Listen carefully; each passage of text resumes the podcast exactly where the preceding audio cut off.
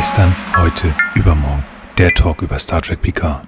Moin allerseits und willkommen bei unserer kleinen Star Trek Talkrunde. Wie immer mit dabei der Arne. Hallo Arne. Halli, hallo. Außerdem dabei natürlich der Frank. Schönen guten Tag. Ja, ahoi. Schönen guten Tag. Und ich gebe zurück an Nils. Hallo. Ja, Servus miteinander. Ich freue mich. Ich freue mich so sehr. Wisst ihr was, liebe Höris? Wisst ihr warum? Ich darf wieder mit den beiden Bekloppten sprechen, das freut mich. Und das ist lieb gemeint. Das ist wirklich lieb gemeint. Ich freue mich. Hinter den Kulissen war ein bisschen Pause, aber wir machen jetzt endlich weiter. Und ich darf wieder über Star Trek reden und über das Star Trek, weswegen wir diesen Podcast gemacht haben, über Star Trek Picard. Wir wollen natürlich relativ zügig anfangen, aber ich, ich mag es einfach so gerne. Ich frage mal, gibt es etwas, was ihr sagen wollt? Frank, gibt es etwas, was du erzählen möchtest? Ähm, heute nicht. Heute nicht, das ist schön. Dann vielleicht morgen. Arne, hast du etwas zu erzählen?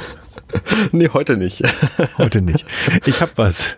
Ich erzähle das heute. Ihr könnt das alles morgen machen. Ich erzähle das heute. Ich bin wieder in meinem Haus zurück. Yay, gut. Ja, das heißt, das große Hallen dürfte etwas aufgehört sein. Ich bin wieder in meinem Lego- und Klemmbaustein vollgestopften Büro. Das ist äh, sehr angenehm, das freut mich. Das soll es dann aber auch gewesen sein an Neuigkeiten von unserer Seite aus. Ich denke mal, wir gehen in die sechste Folge von Star Trek PK hinein. Diese konnte man als allererstes am 7.4.2022 in den Vereinigten Staaten von Amerika sich anschauen. Dort hieß sie Two of One. Und in meinen Unterlagen steht noch der Fehlertitel, den Amazon Prime rausgeschossen hat. Und ich, äh, das war Gnade und das ist natürlich ein Fehler. Die hieß äh, auch in Deutschland 2 von 1 und die hat am 8.4.2022 Premiere. Wie immer werden wir relativ viel über diese Folge sprechen. Das heißt, solltet ihr, liebe Hörer, diese Folge noch nicht gesehen haben, dann schaltet doch gerne wieder ein, wenn ihr das getan habt, weil wir reden über ganz, ganz viel, das kann ich euch versprechen. Und was in dieser Folge passiert ist, in Kürze erzählt wird das. Nein, das ist Quatsch. Aber ihr wisst, was ich meine. In Kürze erzählt euch das jetzt gleich. In Kürze der Frank. Ja, ähm, genau. Äh, Jurati gelingt es mit Hilfe der Borg Queen, dass JL, Talon und der Rest der Q in die Identity Database für die Gala eingetragen werden, so dass sie hineinkommen. Knapp, aber sie kommen rein. Das Intro folgt, woraufhin dann Raffi und Rios über das 21. Jahrhundert, ähm, Rios im Speziellen dann noch über Teresa Ramirez und Raffi über Seven sinieren.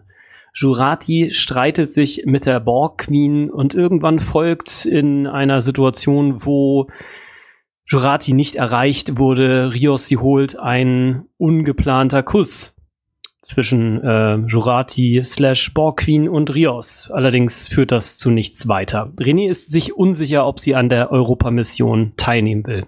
Talon spioniert René nach, die ihre Selbstzweifel mit Q per Chat teilt. René hat eine Panikattacke. Sie verlässt die Gala. Picard will ihr nach, um mit ihr zu sprechen, wird dabei aber von Adam Sung aufgehalten.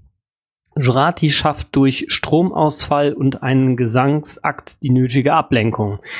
Picard kann René anschließend in einem Gespräch motivieren. Auf dem Weg zurück zu den anderen Astronauten versucht Zung sie mit dem Auto anzufahren. Picard rettet sie, indem er sie zur Seite stößt, wird aber selbst erwischt. Bewusstlos bringen sie ihn in die Klinik von Teresa Ramirez. Er wacht nach medizinischer Versorgung jedoch nicht auf. Tellen stellt fest, dass er in einem Traum festhängt. In einem Traum, in dem, wie wir Zuschauer sehen, Picard seine Kindheitstraumata um seine Mutter wiedererlebt. Talon will sich mit ihrem neurooptischen Interceptor mit seinem Geist verbinden, um ihn herauszuholen. Unterdessen erfährt Chore, dass sie selbst das letzte Experiment in einer Serie von Experimenten ist, die bis auf sie alle schiefgegangen sind. Im Prinzip mit dem Tod ihrer Vorgänger geendet sind. Sie ist außer sich. Inzwischen hat die Queen über Jurati die Kontrolle übernommen und läuft in der letzten Szene auf eine Autobahn zu. Ja, super. Vielen lieben Dank, Frank. Dann lasst uns mal in die Story reingehen. Ähm, wir haben wieder so einen so einen Start von einer Szene, die sich erst später uns äh, ja erklärt. Wir haben halt Jean-Luc Picard auf Boden liegen, es läuft ihm Blut aus dem Mund. Er wird von Rios gerufen. Ganz offensichtlich scheint er nicht ganz bei Bewusstsein zu sein. Ähm, wir haben einen kurzen Schnitt, wahrscheinlich in seinen Kopf rein, was gerade in ihm vorgeht. Er sieht seine Mutter. Ja, also das sieht nicht gut aus, was da passiert mit unserem Admiral.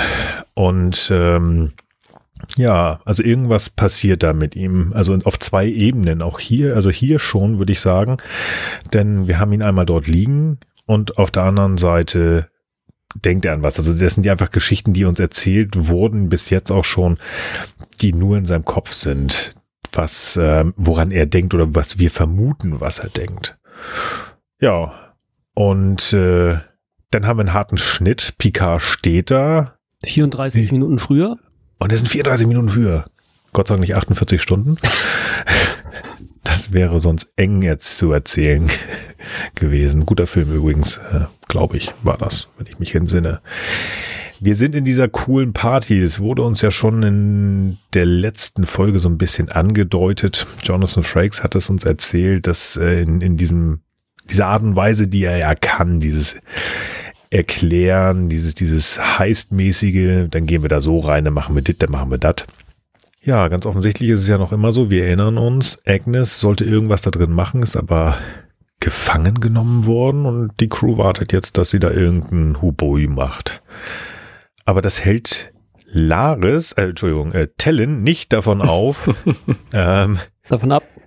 Davon ab, genau zu bemerken, dass Picard nicht ganz bei sich ist und äh, unterbewusst oder zumindest nicht geplant, sie, also Tellen, Laris zu nennen und dass er ganz offensichtlich äh, irgendwas ganz Witziges macht. Sie sagt, äh, funny little thing when you say her name. Also irgendwas macht er da, vielleicht lächelt er oder er muss irgendwas Niedliches machen. Also es ist irgendwie wohl doch sehr offensichtlich, zumindest für jemanden, der ähm, es gewohnt ist, aufzupassen und zu beobachten, dass da irgendwas von auf seiner Seite ist. Also der Laris gegenüber.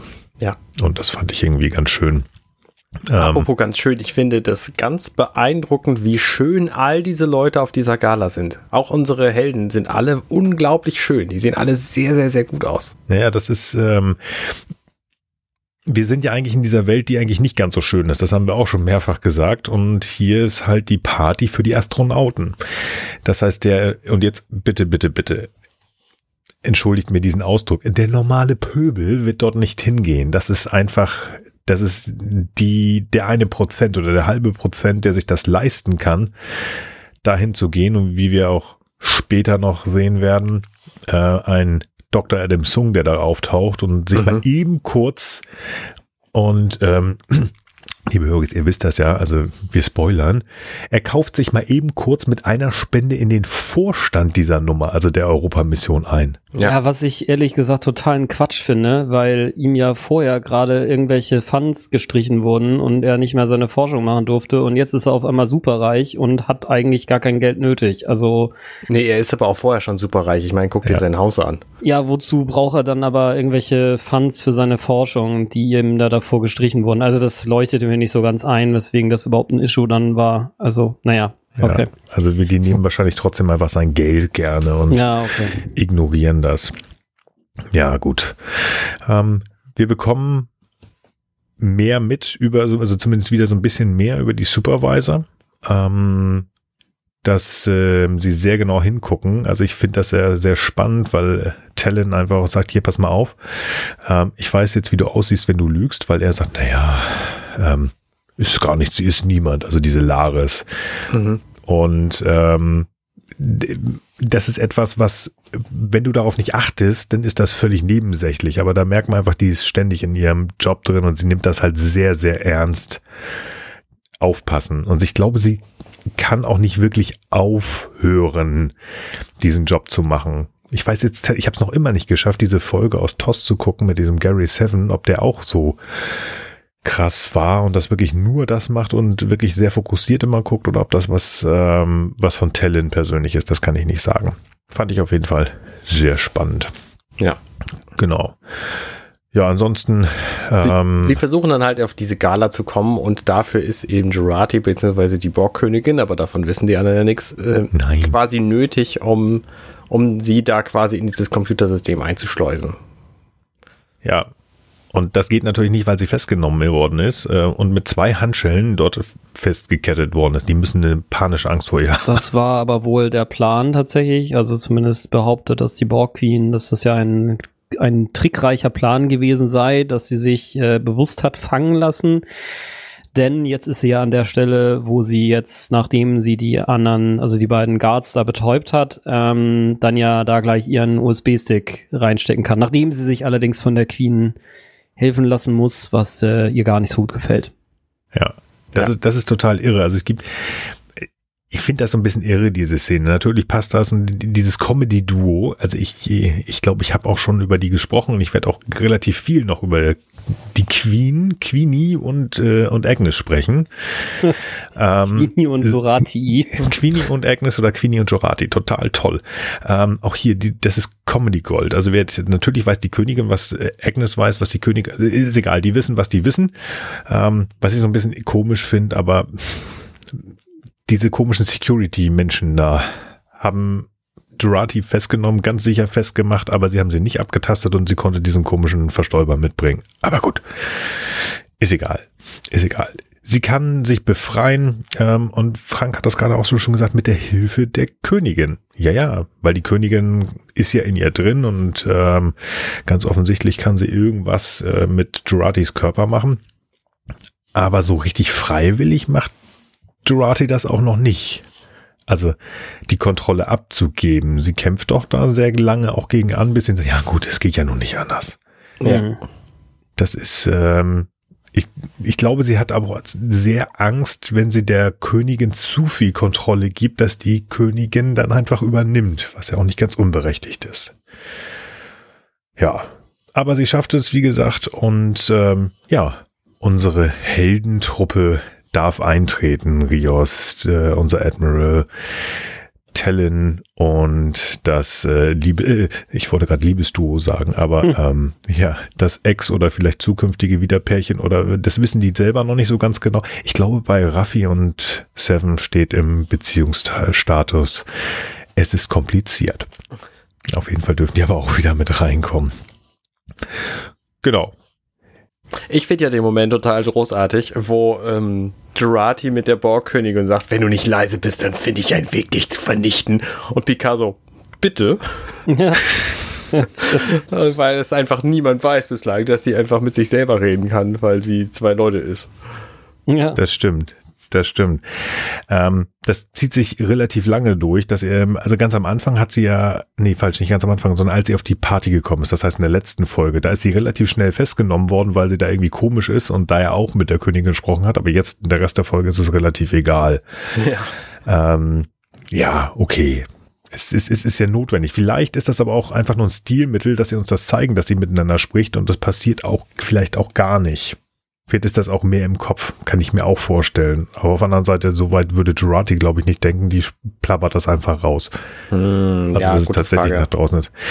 Weiß ich, ich also, nicht. Also, ich hätte gesagt, klar redet sie, aber wir sehen ja auch die Borgkönigin und sie ist definitiv nicht da. Also von daher kann auch das Reden tatsächlich äh, nur in ihrem Kopf stattfinden.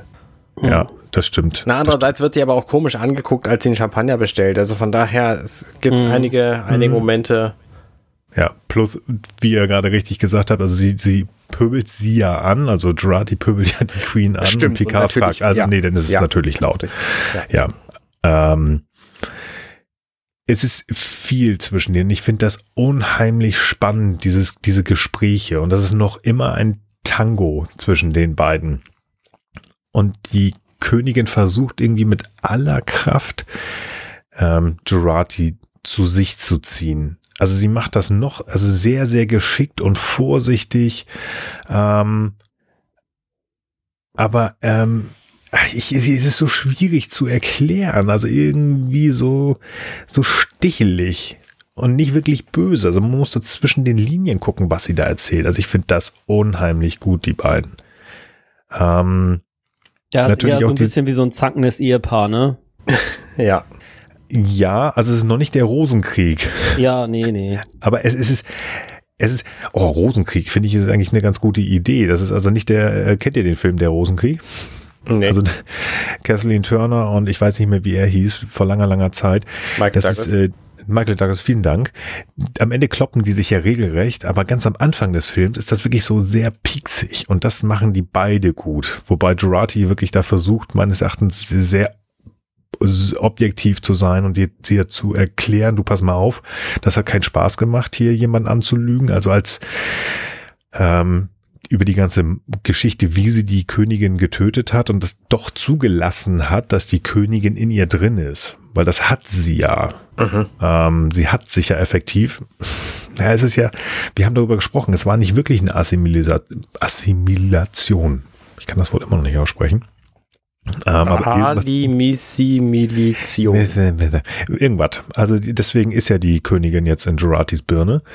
Ähm, und sie versucht das ja auch irgendwie sich zu erklären. Sie sagt ja, ich habe keine Wahl, weil ähm, ja, ähm, sie ist die Rückfahrkarte zurück in ihre Zeit, also ins 25. Jahrhundert. Ja. Nee, wir, haben halt ja so. wir haben ja in der, wann war das? Anfang der dritten Folge gelernt, dass sie sie brauchen, um diese Berechnung für Hm. den Sonnenzeitsprung zu machen. Genau, weil sie keinen äh, Spock haben. Ja, gut, dann müssen wir das halt so machen. Also ich finde es auch irgendwo logisch und sie gibt sich ja auch wirklich die Schuld. Das ist übrigens auch hier so eine wirklich schöne Szene, wo alles um sie herum tanzt und sie quatscht mit der Königin, aber die Königin ist nicht da. Dass da keiner kommt und ihr irgendwie mal so eine hübsche Jacke anzieht, die auf dem Rücken zusammengebunden ist. Aber ähm, ja, wie gesagt, in, in der letzten Folge hat man sie deswegen festgenommen. Ja. Aber gut, ist egal. Ich gucke mir das sehr gut an und es macht einen Spaß. Ähm, ich finde es aber auch irgendwie witzig durch dieses Gepiekse von der Königin, wie Durati halt ganz offensichtlich körperlich darauf reagiert und immer mehr reagiert. Und dann irgendwann so dieser Punkt da ist, ganz offensichtlich, wo die Königin sagt, du, mach mal mal weiter, das passt schon. Also diese Endorphine, die du auslöst, die sind gut für mich. Mach mal weiter. Das ist eigentlich schon der Punkt, wo Jurati aufmerksam werden müsste. Aber ganz offensichtlich hat sie noch zu viel Kontrolle. Weil das ist ja das, was später ähm, die Königin die Kontrolle übernehmen lässt. Mhm. Aber gut. Leider, obwohl ich mir die beiden wirklich gerne angucke, müssen wir einmal weg. Und äh, wir gehen zu Raffi. Und diese Szene finde ich unheimlich spannend. Der Beginn. Das ist nämlich Raffi. Nein, die Szene beginnt nicht mit Raffi, sondern mit einem Shot auf eine Flasche, wahrscheinlich Bourbon. Also irgendeine Whisky-Art, eine amerikanische. Und Raffi starrt diese Flasche an. Oh, jetzt weiß ich erst wieder, wo du bist. Du hast ein, du hast ein paar Dinge Ja, übersprungen, die ich genau. spannend fand. Hab ich. Ja. Oh, dann müssen wir zurück. Also, ja, genau. Bitte. So, also kompletten Vorspann und so und die ganze so. Szene, wo über René gesprochen wird und so mit Picard und Helen. Bitte, gerne. ähm, Also über den Vorspann waren wir jetzt eh schon drüber. Ähm, ja, ja, schon klar. Aber genau, es kommt auf jeden Fall ein Gespräch. Also René kippt sich halt da ordentlich einen rein und währenddessen fragt eben Picard unter anderem Talon, ob das jetzt normales Verhalten für sie ist. Daraufhin erzählt Talon ihr eben, dass wenn sie eben an ihrem Ohrläppchen fummelt, dass das immer ein Ausdruck dessen ist, dass sie gerade doch mehr mit sich und ihren Emotionen beschäftigt ist, als äh, ihr sonstiges Äußeres vermuten lässt, weil sie eben über die Jahre gelernt hat, äh, ihre, äh, ihre emotionale Anspannung halt gut zu verstecken. Mhm.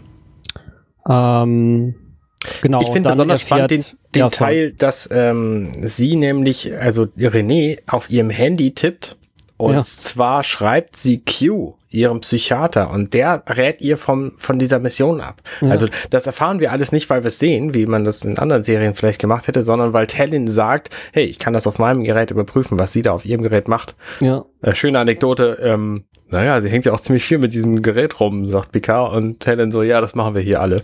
Äh, Mhm. Das fand ich ganz, ganz realistisch. Aber ich fand es halt tatsächlich spannend, dass so ein wichtiges Titbit, wie sie fragt ihren Psychiater auch außerhalb ihrer, ihrer Sitzung um Rat, den Q, den wir ja kennen. Also ich meine, wie, wie ist der überhaupt in diese Position gekommen? So, das ist halt ein sehr, sehr engagierter Therapeut. Es scheint wohl so. Oder hat er den, den, die Platz übernommen? Oder ich meine, vielleicht ist Q ja auch einfach schon immer ihr Thera Therapeut gewesen. Wir wissen es nicht. Also das ähm, sind halt Fragen. Wer weiß, was da noch passiert. Ja. Mhm. Das fand ich auch noch ganz witzig, aber das kommt tatsächlich später, das weiß ich. Ganz okay, sorry. Ganz interessant finde ich noch, ähm, dass äh, ähm, Talon halt Picard offenbart, dass sie halt immer auf diesem Abstand geblieben ist. Also dass sie eigentlich mhm. nie eine mhm. reale Nähe zu René hatte und deswegen vielleicht auch so ein bisschen ihren Touch verloren hat. Ja. Also mhm. ihre, ihre, ihre Geschicklichkeit im Umgang mit Menschen. Ah, okay. Ja, nee, spannend. Ja, nee, habt ihr recht. Das ist eigentlich, ähm, ich hätte das nachher einfließen lassen, äh, so ein bisschen okay. kürzer durch. Aber alles gut, wenn es euch wichtig ist, gerne, gerne, gerne. Unterbrecht mich da. Ähm, wenn ich darf, würde ich gerne zu Raffi ja, gehen. Total. Ja, total. Ähm, ich finde diesen Raffi-Arc, der jetzt für mich persönlich relativ wichtig. Pass mal auf. Also erstmal ist das hier, ähm, sie struggelt noch immer mit dieser Alkoholnummer, die wir aus der ersten Staffel kennen. Mhm. Das merkt man. Also auch dieses, dass sie äh, ein Club Soda, ein Mineralwasser bestellt, das fällt ihr nicht leicht. Mhm. Das fällt ihr nicht leicht. Und auch dieses, ähm, sie schiebt da schnell beiseite. Sie freut sich ja, dass äh, Rios kommt und äh, sie halt merkt, dass er sich total verändert. Mhm. Hashtag Theresa, das ist klar. Und hier ist auch diese Szene mit der Zigarre. Mhm. Ach, guck mal, er freut sich. Gibt es keine echten Zigarren in der Zukunft? Ja, darfst du, glaube ich, nicht. immer nicht anzünden, ne? Oder ja, vielleicht auch ja. recht, weil die sind immer synthetisiert, ne? Ja. Das kann gut sein, aber mal ganz ehrlich, da gehst du mal eben kurz zu Quark und dann sagst du, Quark, organisieren wir mal bitte ein paar Streichhölzer und was Richtiges. Du, den Weiß Quark gibt's nicht. aber nur bei Deep Space Nine. Sämtliche anderen echten Dinge gibt's ja in gesamt sämtlichen Star Trek nicht. Nur Ferengi hm. in Deep Space Nine können das, können das besorgen. Abgesehen davon verstehe ich auch diesen ganzen, ah, es ist irgendwie aus Atomen zusammengesetzt und deswegen nicht echt Quatsch nicht. Wenn ja. der Replikator das Ding einscannt und dann wieder repliziert, dann ist das ein atomgetreues Replikat. Ja. Das kann, können ja. die nicht rausschmecken und das können die auch nicht merken. Das Einzige, was fehlt, ist so ein bisschen wie, wenn ich mir jetzt eine Schallplatte irgendwo auflege. Also ich würde sie wahrscheinlich auf den Tisch legen, weil ich kein Plattenspiel mhm. habe. Aber so das Gefühl, irgendwie eine Platte aufzulegen, ist so statt einer, statt einer Datei abzuspielen. Klar, das, ich erkenne da, da einen Wert drin, so. Aber das hat nichts damit zu tun, ob die Musik anders klingt oder nicht. Und das ist hier nee. genau das gleiche mit diesen Replikatoren und dieser, dieser jetzt echten Zigarre. Die Umgebung macht, macht die Musik an dieser Stelle.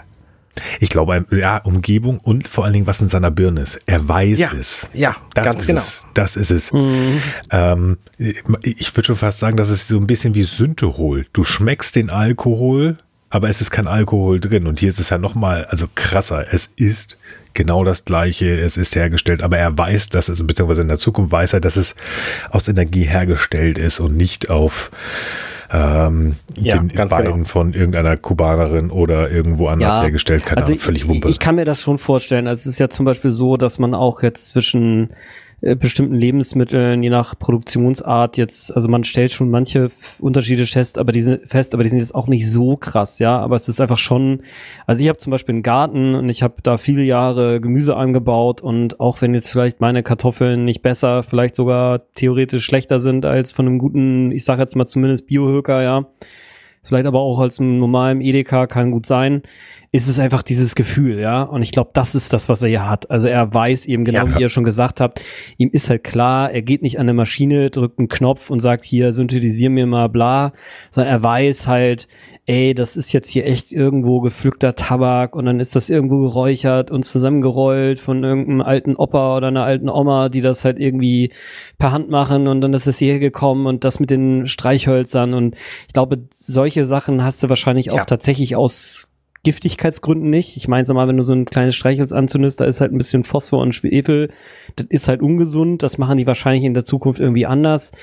Da, glaube ich, gibt's auch schon eine Verringerung des Immersionsniveaus und das hast du dann sozusagen einmal wegen der Technik und dann nochmal wegen bestimmt eigentlich guter Gründe, die ihm aber halt jetzt trotzdem gerade total gut gefallen, so dass das halt nicht so ist. Ja, das stimmt, das wird so sein kleiner Fehler von mir. Ähm, Zigarren werden tatsächlich oh, viel mehr auf den Beinen von Männern hergestellt. Aber ist egal. Ah ja. Das ist, äh, Sehr gut. Völlig Sind das egal. aber jetzt junge oder alte Beine? Das war- hatten wir noch nicht geklärt. tendenziell eher ältere Herren. Aber gut, lass mich bitte nochmal zu, zu der äh, doch äh, etwas jüngeren, im Vergleich zu Picard zumindest, äh, Raffi Musiker zurück. Ähm, das ist total schön. Rios geht wieder, weil ähm, er geht. Und jetzt ist ähm, Raffi mal wieder so ein bisschen in ihrem Kopf und sie hat ja wirklich diese Probleme mit dem Tod von Elnor. Und sie sieht ihn da einmal kurz. Ja. Ja. Es ist ein Aufflashen, sie ist geschockt und da habe ich mir Gedanken gemacht, als ich das hier gesehen habe. Ist diese Frau traumatisiert? Hat die eine posttraumatische Belastungsstörung?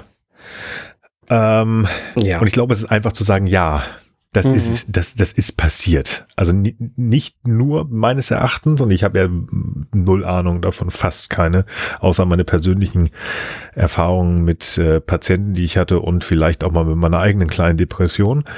Aber ich habe mir mal einen, ich will nicht sagen Spaß gemacht, aber ich habe, äh, es gibt so einen Fragebogen, der nennt sich ETI, Essener Trauma-Inventar. Ähm, da musst du ganz, ganz viele Fragen beantworten.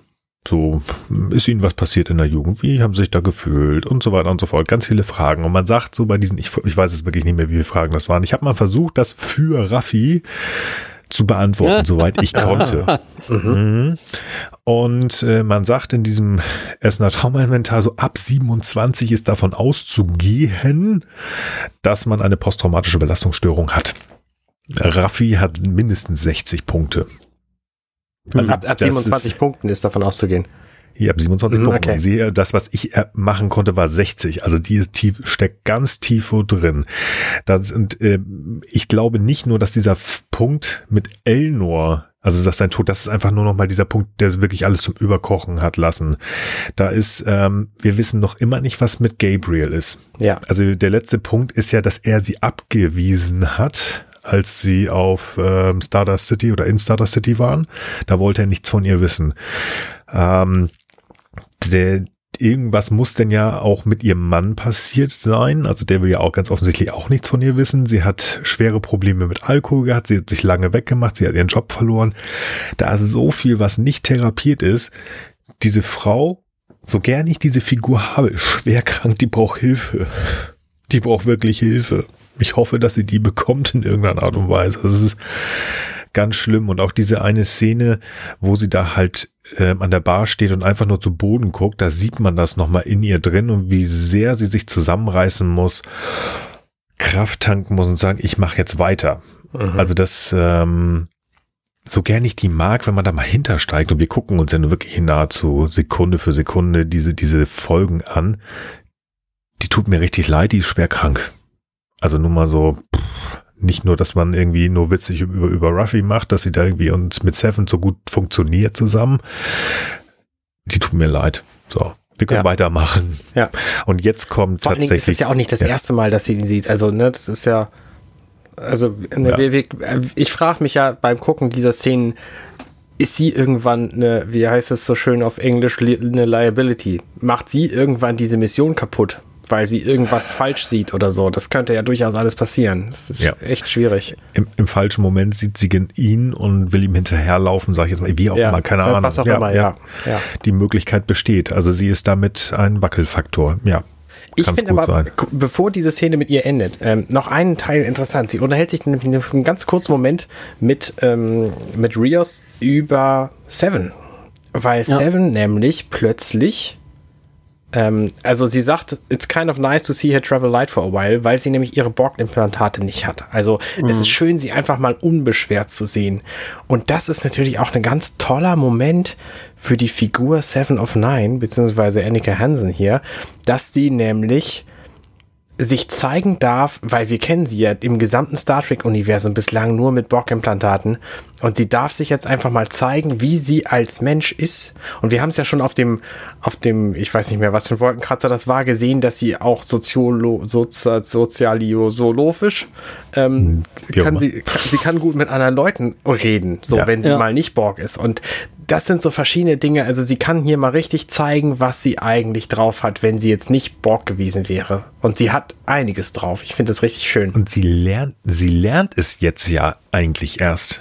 Sie ist mit sechs Jahren assimiliert worden und ist durchweg Drohne gewesen. Mhm. Also ja. das heißt, sie, er, ja. er, sie, sie lernt sich, Annika, ja eigentlich gerade erst kennen. Ja. Also dieses, dieses, ähm, ja, natürlich bringt der Doktor in Voyager ihr, Spoiler Arne, ne? Verstehst du schon? Ja, ja. Ähm, also der bringt ihr, wird ihr relativ viel beibringen, für Arne, der weiß das noch nicht. Ähm, und dadurch verändert sie sich auch. Von Liebe über Musik und Künste und Hasse nicht gesehen. Der interessanterweise selber gar kein Mensch ist, aber. er hatte Zeit. Was? ähm, aber so richtig kann sie es halt nicht, weil sie halt ähm, zu Teilen Borg ist. Und da gebe ich dir recht, sehr, sehr schön zu sehen. Genau. Und dann kommt diese Szene, die ihr beiden schon angesprochen habt, nämlich dass äh, René sich ordentlich einen ran, reinschnasselt.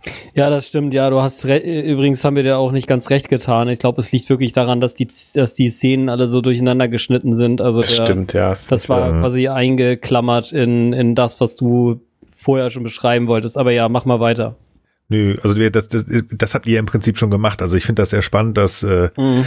Tellen hier ähm, vorher ihr komisches Supervisor-Tablet braucht, um ja. sich irgendwo rein zu hacken und jetzt geht das mit ihrem iPhone, sage ich jetzt mal, keine Ahnung.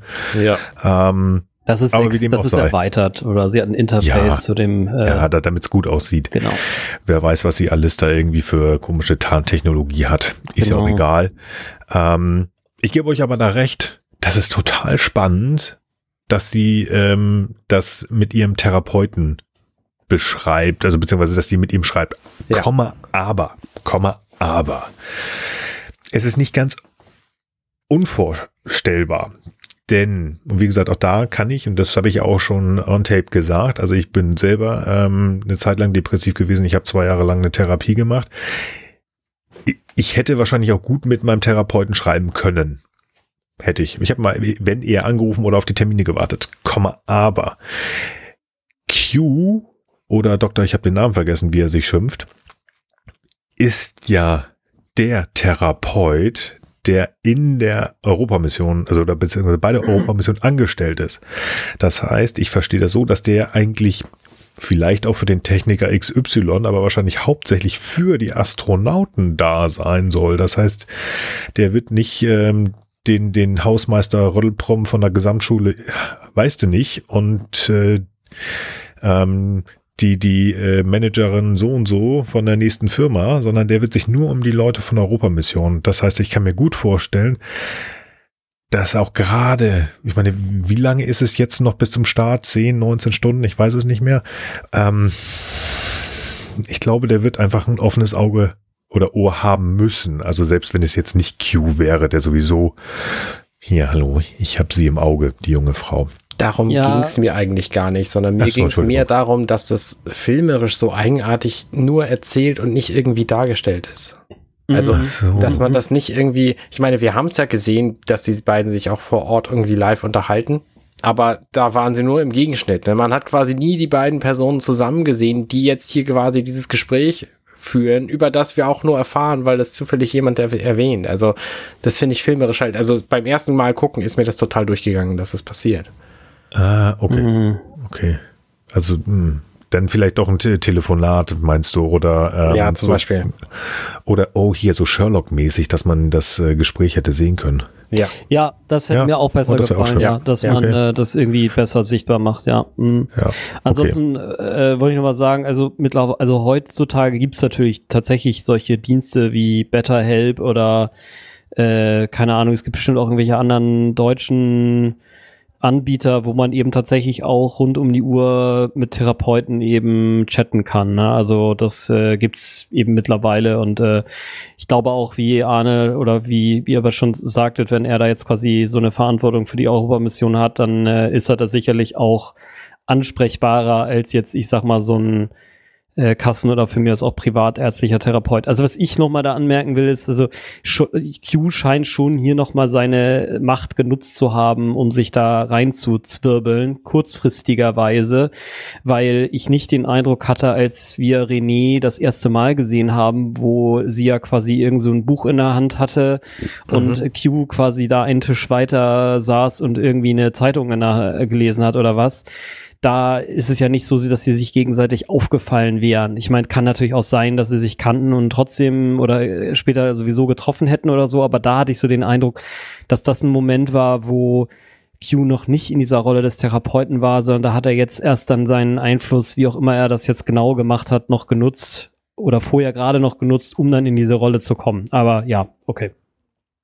Ja, nur mal ganz kurz nachgeschoben. Es gibt natürlich auch in Deutschland inzwischen ähm, Chatmöglichkeiten, wie du richtig sagst. Also mit einer der größten Anbieter oder an ja verschiedene Anbieter, die darunter sind. Das ist die Telefonseelsorge in Deutschland. Ah, ja.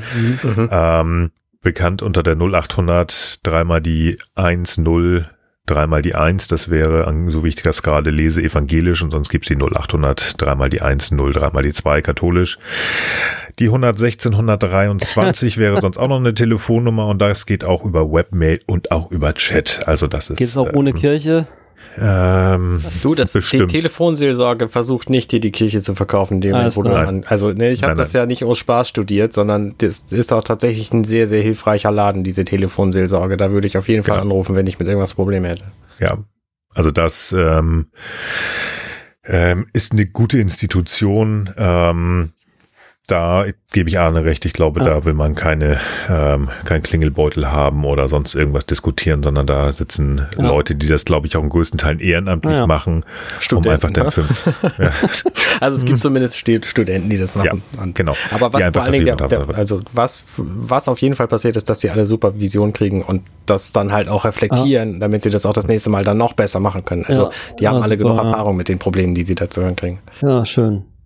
Damit genau. äh, René nicht nur auf äh, einen Fernseelsorger per Handy angewiesen sein muss, versucht Picard jetzt äh, zu ihr zu gehen, äh, wird, wird aber da also auf dem Weg dorthin direkt durch Adam Sung abgefangen, der ihn halt ähm, äh, unfreundlicherweise äh, verdeutlicht, dass er sich jetzt mal bitte verdrücken soll, ähm, worauf Picard sich natürlich nicht einlassen will und Adam Sung jetzt hier andere Seiten aufzieht, nämlich jetzt seine neue Position als äh, Geldgeber, als Boardmitglied für diese Europamission oder als als Rats, wie soll man das mal nennen, als Vorsitzender, als als Board, ja wie auch immer. Ja, als Vorstandsmitglied. Vorstandsmitglied genau jetzt da also sich bei der äh, einen, äh, ich, ich würde sie jetzt mal als CEO der Mission bezeichnen, quasi da jetzt äh, einen Gefallen äh, holt, nämlich den äh, Picard da jetzt quasi anschwärzt als jemanden, der gefährlich ist und jetzt bitte mal hier quasi aus der Veranstaltung ja.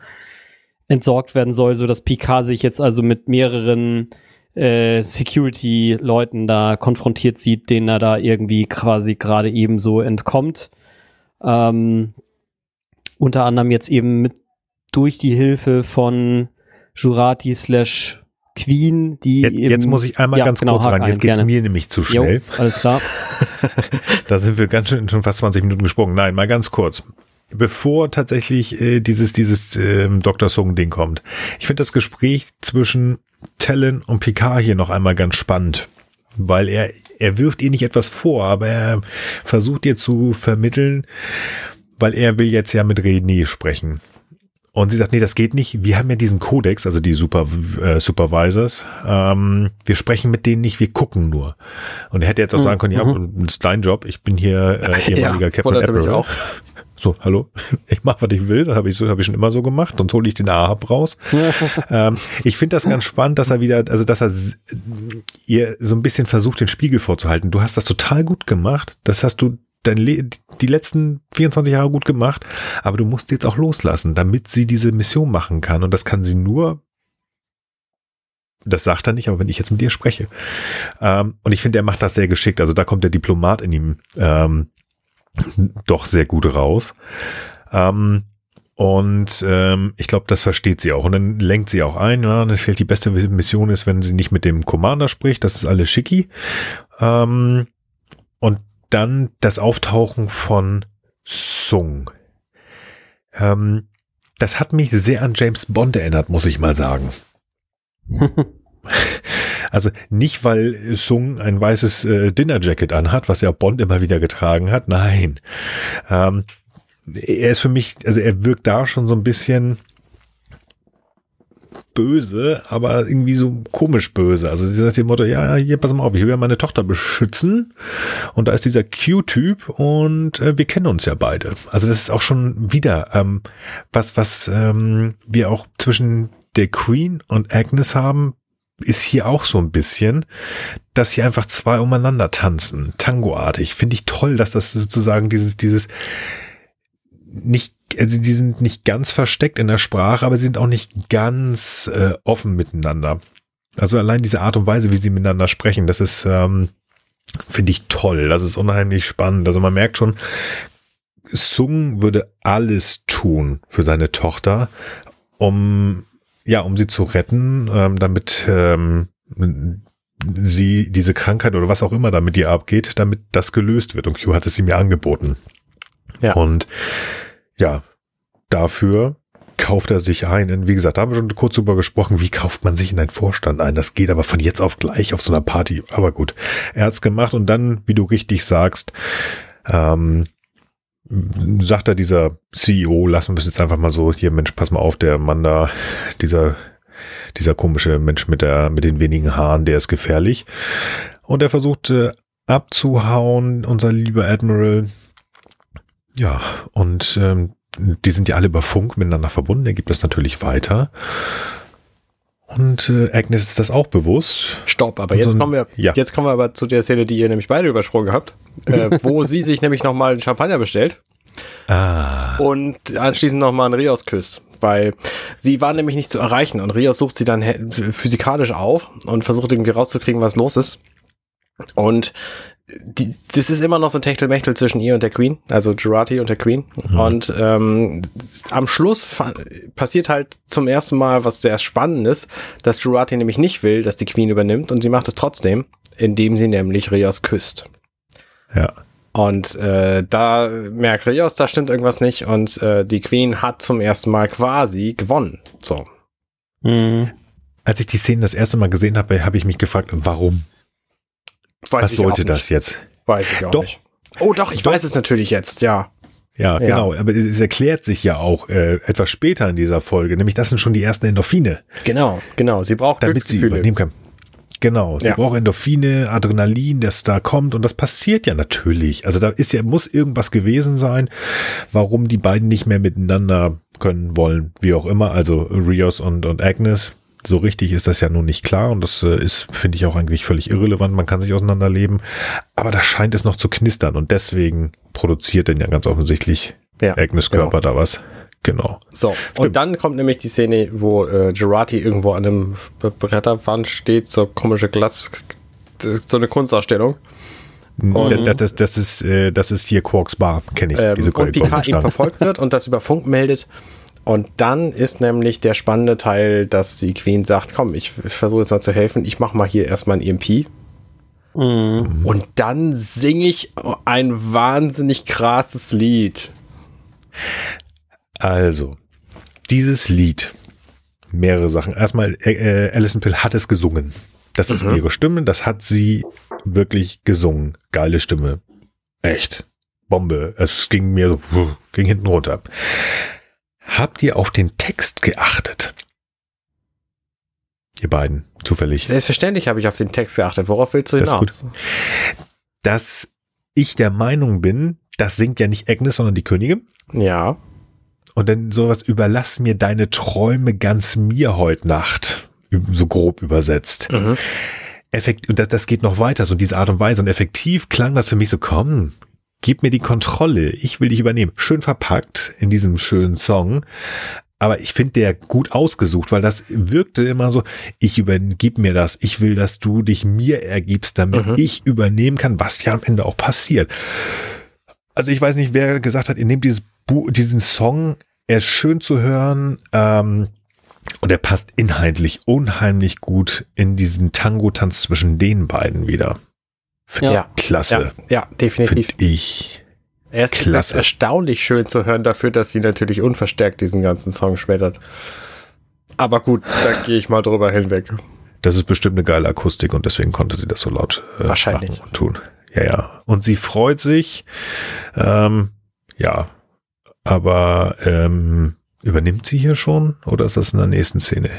Ich finde jedenfalls Das- toll, dass, äh, also während sie das singt und dann so die Treppe runtergeht und so, da wird dann zwischendurch geschnitten. Es wird sowieso Mhm. ständig hin und her geschnitten in dieser Folge. Ja, das macht mich Ähm, da wahnsinnig. kommt dann aber die, ähm, die weinende René.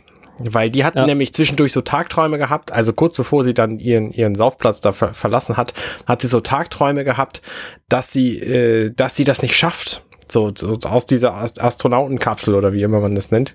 Ähm, Und hat einfach Panik gekriegt, so. Und ist da jetzt quasi am Heulen. Und dieser Song passt auch zu ihr. Nimm meine Hand, ich, ich, ich helfe dir. So. Und Oh. das finde ich ganz faszinierend. Also, Mhm. das, ja, es hat so eine Doppelbedeutung, ne? ja, Ja, das stimmt. Für sie auch. Da habe ich nicht drüber nachgedacht. Ich bin noch immer übrigens bei den beiden anderen. Ähm, ganz wichtig, hier verliert Agnes die Kontrolle. beim Singen. Nach dem Singen, wo Direkt sie beide da stehen. Ja, ja. Genau. Ich finde das total ähm, toll gemacht, wie sie sich runterbeugt zur Verbeugung und beide beugen sich wieder hoch. Ja. Das Ja. ist richtig cool. Genau. Und wenn Und ihr hier mal dann halt- pausiert, genau in der Sekunde, wo sie beide so le leicht lächelnd nach vorne gucken, finde ich super krass, wie gut das aufeinander abgestimmt ist. Also das Lächeln ist ziemlich Ja. genau gleich doll. Und ich meine sogar, sie haben da an den Nasen rumgespielt, digital nachträglich, weil es sieht fast identisch aus. Also als wenn sie irgendwie versucht haben, die Facial Expressions, also die Gesichtsausdrücke so ein bisschen aneinander zu gleichen, um irgendwie klar zu machen, die rücken auch irgendwie näher aneinander ran. Vielleicht interpretiere ich es halt zu viel rein, aber es sieht für mich echt so aus irgendwie. Das Ja. kann gut sein, da habe ich nicht drauf geachtet. Was ich unheimlich interessant finde, und da sind sie sich treu geblieben, als die Königin übernimmt, werden ja die Augen von Agnes schwarz. Ja. Und das haben wir in Teilen schon mal genauso gesehen. Und das war, als äh, Seven kurzfristig mal zumindest die Königin eines Kubus wurde. Das ist da auch zu sehen. Da war, glaube ich, noch ein bisschen grün in den Augen, aber die gerade die schwarzen Augen haben wir da schon mal gesehen. Ja, das passiert, nachdem die Königin auch ihren bösen, perfiden Plan erzählt hat. Ich hatte recht, sie hat einen Plan gehabt, Mhm. aber das war ja eigentlich äh, klar. Also auch jetzt die Art und Weise, wir haben das eigentlich ja schon erzählt. Also sie hat auch Endorphine aufbauen wollen in dem Körper von Agnes und das gerade durch dieses Singen, was die Königin ja für sie gemacht hat, aber trotzdem in ihrem Körper, das macht ja schon was, wenn man da plötzlich steht und singt und das ist ähm, bestimmt was Aufregendes. Ja, und das hat sie jetzt geschafft. Ja, ganz genau. Hm.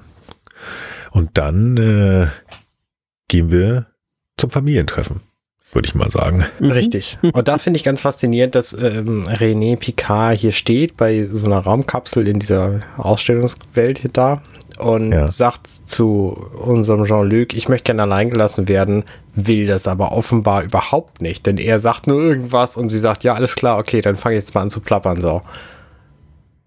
Das ist ähm, Selbstschutz, aber es ist äh, nicht ungewöhnlich, dass ähm, Menschen, die in einer besonderen Situation sind psychisch, dass die einfach sagen, nee, ich will's nicht und wenn du es anbietest, sie das mit äh, dankender Hand annehmen. Ja, also es ist ja. mal rein offensichtlich. Ich habe das leider mehr als einmal erleben dürfen. Das ist denn dieses klassische ähm, bei uns im Rettungsdienst, die rufen die 112 an, ja, ich will gar nicht, dass ihr da seid, äh, geh bloß wieder, ich will nicht ins Krankenhaus. Mensch, lass uns einen Augenblick mal hinsetzen und klönen. Und dann Mhm. hast du halt eine Stunde, anderthalb zu tun, ähm, weil du mit diesen Menschen dann redest.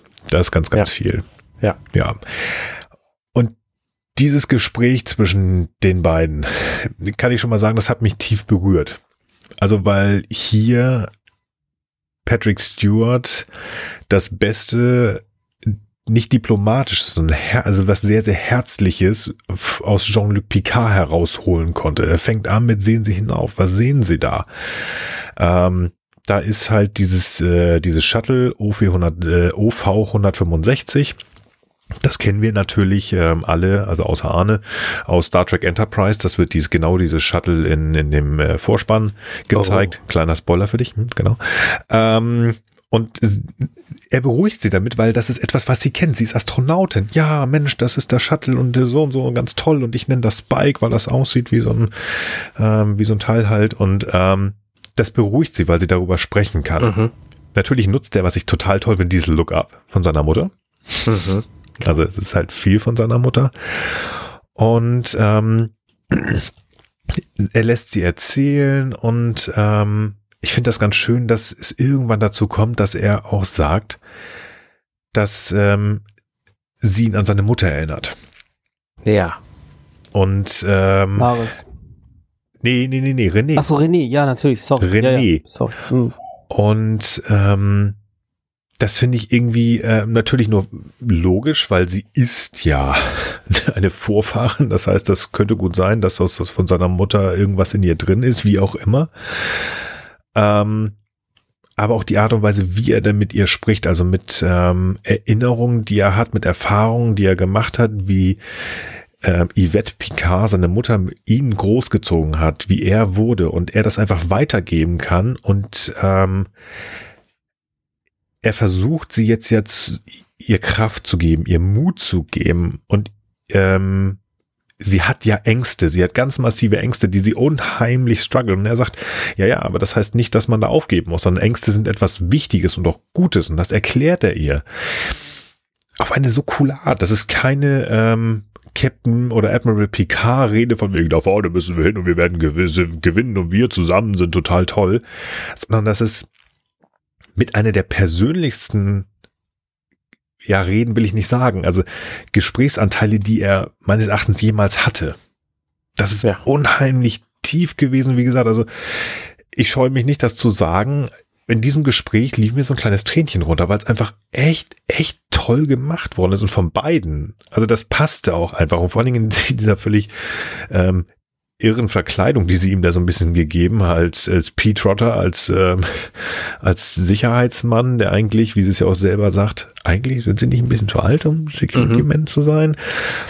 Aber die Art und Weise ist so toll und herzlich und warm und ach, ich bin da gerade im, im, im sehr am Schwelgen und es könnte sein, kleiner Spoiler, dass diese Szene heute nochmal auftaucht. Ähm, ja, toll. Ja. Toll, Entschuldigung. Das ist schon, ja, was. Ja. Sagt ihr doch mal was. Also ich fand die Szene auch sehr, sehr gut und sehr berührend. Er wählt einfach genau die richtigen Worte, die sie halt auch braucht. Und schafft es, und das finde ich am beeindruckendsten, trotzdem zu verbergen, wer er ist. Denn das erfährt sie ja die ganze Zeit über nicht und schafft es natürlich auch, sie zu überzeugen, diesen, diesen Flug anzutreten. Weil ja. er macht es natürlich auch geschickt. Ne? Er sagt, nee, nee, Angst ist Angst. Also ne, sie sagt ja irgendwie, sie wollen mir jetzt sagen, dass ich keine Angst haben muss. Nee, nee, Angst ist Angst. Und wer Angst hat, der ist, der ist einfach clever, weil er weiß, was die Risiken sind. So. Und also er appelliert nicht nur an ihre, an ihre Fähigkeiten, das zu tun, sondern auch an ihre Intelligenz. Und die hat sie natürlich auch. Also ja. Es ist Sonst schon, schon clever, wie er versucht, sie hier aus der, aus der Reserve zu locken, sie, sie zu überzeugen. Hm. Und ich finde das auch ganz schön, ähm, dass er, er sagt zwar nicht, was da ist, das kann er nicht sagen, das ist schwierig, ähm, aber sie fragt die Menschen, haben sie denn auch an, Angst? Und er sagt, ja, ich weiß gar nicht, wo ich anfangen soll. Also er kann ja schlecht sagen, ja, ich habe Angst vor ähm, dieser komischen Spezies da, die halb äh, humanoid, halb äh, mechanisch ist und mich mal vor langer Zeit äh, assimiliert haben oder mhm. solche Geschichten. Ähm, er sagt gar nichts, aber er vermittelt durch die Art und Weise, wie er da sitzt, so Mensch, ja, ich habe Angst und ich weiß wirklich nicht. Und das ist nicht nur dieses eine Punkt, den ich dir jetzt nicht sage. Ja, wie gesagt, das ist schon wirklich schön. Also ich finde, ähm, für beide aber auch unheimlich wichtig, diese Szene. Wie hat für René die Entscheidung, nein, nicht die Entscheidung, sondern die Erkenntnis, ja, okay, ich darf Angst haben, das ist richtig und ja, ich bin auf dem richtigen Weg und ja, ich sollte das machen. Mhm. Toll. Also das, was eigentlich dieser Therapeut machen sollte. Ja, aber gut, Q scheint da noch immer irgendwie seinen, äh, seinen, äh, seinen Plan zu haben, von dem wir noch nicht so ganz genau wissen, was das soll. Aber irgendwie habe ich auch das Gefühl, dass das auch irgendwas mit, mit Jean-Luc macht, dieses Gespräch. Also noch mal mehr, dass er über seine Mutter nachdenkt, wo wir auch noch irgendwie ja, also irgendwas, äh, also sie, sie wird uns ja nicht umsonst immer ja, wieder mal gezeigt. Ich, ja. also ich persönlich hatte sogar den Eindruck, dass es sogar auf Patrick Stewart ausgeht. Und zwar ist es so, dass gerade in diesem, in dieser Nachfrage von René an Picard, ähm, und wovor haben Sie Angst oder what are you afraid of, sagt er dann halt, I don't know where to begin. Und auch in den Sätzen, die er danach sagt. Also ich fühlte mich sehr daran erinnert, als wir halt auf der Eröffnung, also auf der Premiere der ersten Staffel waren und Arne dann halt fragte, ähm, wie er es denn schaffen würde, so fit zu sein. Und jetzt Patrick Stewart sagte vier. Ne? Also mehr Anxiety. hat er gar nicht gesagt. Anxiety.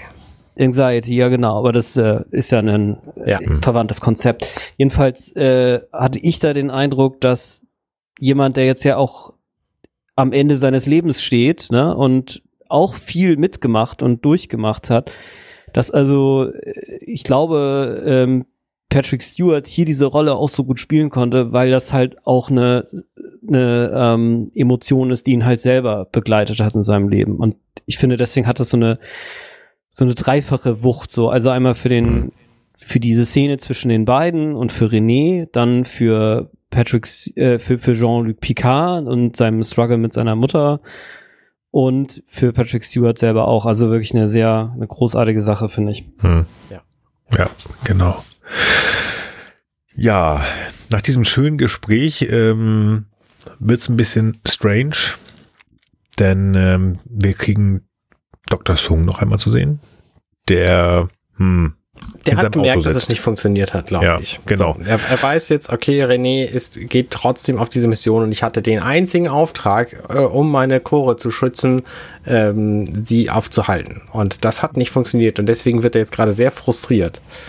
Aber ganz kurz, was hat er denn gemacht?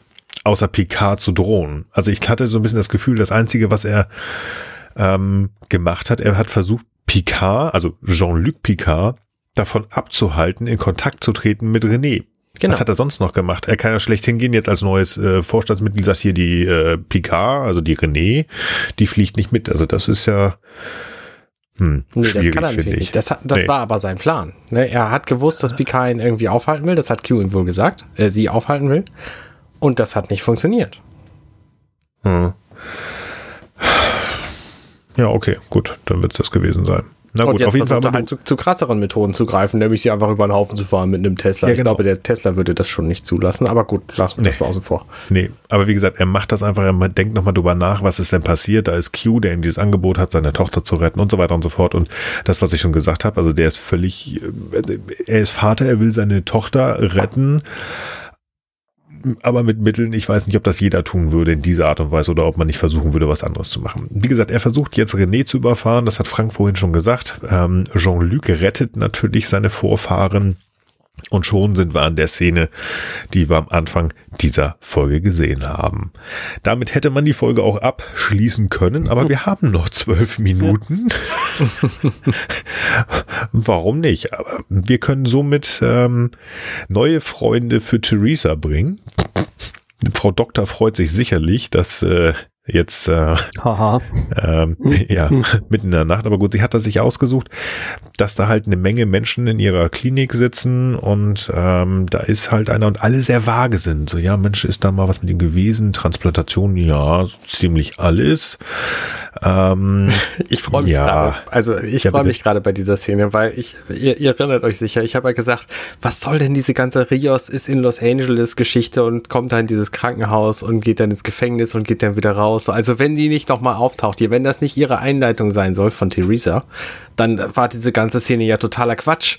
Und ich freue mich hier gerade richtig, dass sie einfach nochmal auftaucht und genau diese Klinik, genau der richtige Ort ist, um mhm. Picard jetzt hier zu behandeln. Das ist einfach eine perfekte Herleitung. Ich meine, ja, für die, für die letzte Folge, über die ich das gesagt habe, war das natürlich nicht so, nicht so hilfreich, aber hierfür ist es einfach eine perfekte Herleitung. Ja, das stimmt. Das stimmt. Also ich bin jetzt auch ein bisschen versöhnter mit diesem, ich habe es ja Rios Arc genannt, aber ist okay. Mhm, mh, genau. Ich muss natürlich, ich bin äh, Notfallsanitäter, also ich komme aus dem Rettungsdienst, ich komme aus dem medizinischen Bereich. Ich muss mal ganz kurz über diese ganze Nummer hier ja. ähm, meckern. Also wer auch immer da der Medical Supervisor war, gehört gefeuert. War Erzähl. das, was ja, ja, das, was auf dem EKG ist, von wegen, wo sie da irgendwas erzählt, von wegen, ja, das ist eine instabile Arrhythmie. Was? Das ist ein, also das, was man auf dem EKG ganz deutlich sehen kann, das ist eine sogenannte Sinustachykardie. Das ist also Sinusrhythmus, ist der völlig normale Herzschlag, den wir haben den wir auch alle aus Film und Fernsehen kennen, der einfach nur schneller läuft. Ich glaube, der die Frequenz war vor 165. Das ist erhöht, nicht besorgniserregend und vor allen Dingen nicht, dass er so aussieht.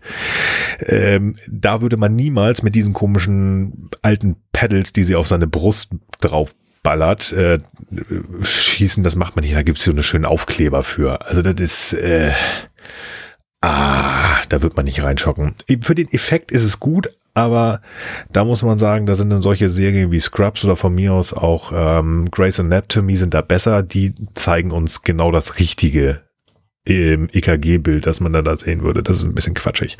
Dass das EKG dann explodiert von mir aus, weil ähm, ich habe keine Ahnung, wie ähm, würde ein EKG darauf reagieren, wenn man ein Synth brät, wie man so schön in der Medizin sagt, also wenn man das macht. Was denn nochmal ist, wo ich wieder mit dem Kopf schüttel, ähm, der nimmt sie ihr Stethoskop und horcht auf den Körper und sagt, jetzt ist er wieder stabil.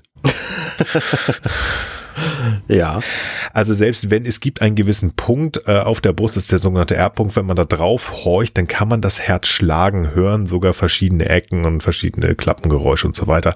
Nein, Nein, da wird man ein neues EKG anschließen, gucken, ob das Herz schlägt. Aber okay, das war mein innerlicher Medizin-Monk und das musste ich sagen, das ist quatschig. Ja, das, das stimmt. Also da, da fehlte tatsächlich einfach mal ein medizinischer, ja. medizinischer Berater hier. Da haben sie gesagt, hier mach mal Arzt und dann äh, kann ja, was passiert. So. Können Sie mich beim nächsten Mal, dritte Staffel, fragt mich, gar kein Problem. Ich mache das, ich nehme auch nicht viel Geld, aber ich gucke trotzdem auch über den restlichen Quatsch nochmal mit. Gerne ich ich habe gehört, hab die dritte Staffel ist so abgedreht, die brauchen dich da leider Ver nicht mehr.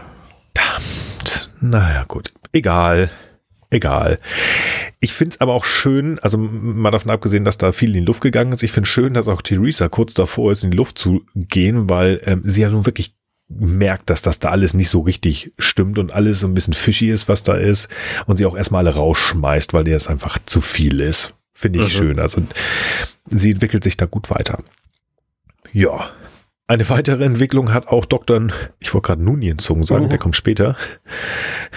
Dr. Adam Sung gemacht. Der hat sich nämlich, äh, nachdem jetzt er seine erste Idee, ähm, die Arne ja gerade so schön erklärt hat, nicht funktioniert hat. Das Überfahren hat nicht funktioniert. Die dritte Idee ist, dann baller ich mir einfach mal einen rein. Und fährt nach Hause. Oder hat sich zu Hause. Wie auch immer. Er geht auf jeden Fall zu seiner Tochter, Corey. Und ähm, das war irgendwie komisch, was er da jetzt macht also er ist betrunken und dieses, ich habe das noch nicht so ganz verstanden. Was wollte er ihr jetzt erzählen? Was genau ist da sein, sein Plan gewesen? Ist es einfach nur Alkohol oder ähm, was, geht in diesem Menschen in dem Moment vor? Konntet ihr euch da was mal äh, vorausstellen oder ist das einfach? Ich meine, der ist ja, der ist ja nicht blöd. Der ist ja nicht blöd. Also ich, Doch, hatte, also ich hatte den Eindruck, dass ja? hier im Alkohol und in seiner Frustration äh, die Maske der Menschlichkeit, die er sich sonst teilweise aufsetzt, halt fällt. Also normalerweise nimmt man ihn ja zumindest als eine Figur wahr, die sowas wie väterliche Gefühle dieser Chore gegenüber empfindet. Und hier, weil er jetzt quasi äh, angespannt und gleichzeitig enthemmt ist, fällt das quasi von ihm ab und er objektifiziert sie wieder. Also sie ist jetzt auf einmal doch nur sein Lebenswerk. Ja, äh, genau. sein großes, äh, äh, seine große Leistung und dass sie also eigentlich auch ein fühlender Mensch ist, das, das kriegt er hier jetzt gerade nicht mehr simuliert in seiner äh, sonstigen Humanitätssimulation. Hm. Also das ist so mein Eindruck, dass man hier also merkt eigentlich, was das eigentlich für eine menschliche Fratze eigentlich ist. So. Also das, was seine Tochter später herausfindet, dieser ja. Mad Scientist, ja. das kann er tatsächlich dann, okay, ja, okay, ich war mir da nicht ja. sicher, aber das hatte ich auch überlegt, dass es tatsächlich in Anführungsstrichen ein bisschen Alkohol reicht, um diesen Irren, der er, tut mir leid, der er ist, auch wenn er versucht, wahrscheinlich für sich das auch gut zu und äh, zu erklären, aber das hat's nicht, dass aber alles raus, also zumindest ein Teil rauskommt. Ja. Da kann man ja auch einen kleinen Sprung machen. Also es ist zumindest so weit, dass Corey sich wirklich Fragen stellt und wie auch immer dann in das Büro von ihrem Vater hereinkommt und da dann auch rummachen kann, irgendein Voodoo an dem Computer. Und dann ganz viele, ich würde mal sagen, wir springen da mal kurz hin. Ja, ja, machen wir. Klar. Ganz viele Videos von ihrem Vater, der auch da noch deutlich jünger zu sein scheint, findet. Ähm, mit kleinen Mädchen. Und ähm, die scheinen wohl auch alle irgendwie nicht alt geworden zu sein und gestorben zu sein. Das kommt auch raus. Und ähm, am Ende ist es halt so, dass ähm, zwei Sachen aufgefallen sind. Also Nummer eins, das sagte er, dass äh, sie seine letzte Chance ist und die letzte, die er hat und äh, die muss es jetzt werden. Mhm. Ähm, was bei ihr so ein ganz großes Fragezeichen noch am Kopf ähm, oder über dem Kopf erscheinen lässt. Und Nummer zwei, ich weiß nicht, ob ihr das klar ist, ähm, aber wie gesagt, ich weiß nicht, ob ihr das auch ähm, ge gewusst habt oder gegoogelt habt. Also das sind ja solche Namen von ihren Sch Schwestern, die alle tot sind, wie Persephone. Du, da Ja? musst du nicht mal googeln. Das hättest du, hättest du einfach mir aber das letzte Mal zuhören müssen. Weil Hm. als ihr Name genannt wurde, habe ich nämlich gesagt, sie ist eine Tochter von Zeus. Genauso wie Mhm. Persephone. Das ist nämlich quasi die gleiche Figur. Und all diese anderen Namen, die wir hier hören, da habe ich nämlich auch gejubelt, als ich das gesehen habe, ähm, sind auch nur Persephone, Tochter von, von Zeus.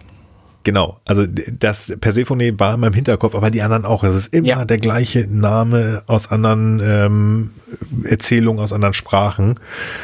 Ja, Ja, spannend, genau, wie also er sich damit- selbst sieht. Genau, ja. Also und damit wird, finde ich, auch noch mal klarer, äh, dass, dass er eben einfach wirklich ein Mad Scientist ist, der sich halt für einen Gott hält. Und Ja. zwar offensichtlich Ja. sprichwörtlich, sonst wird er halt vielleicht auch mal einen anderen Namen probieren.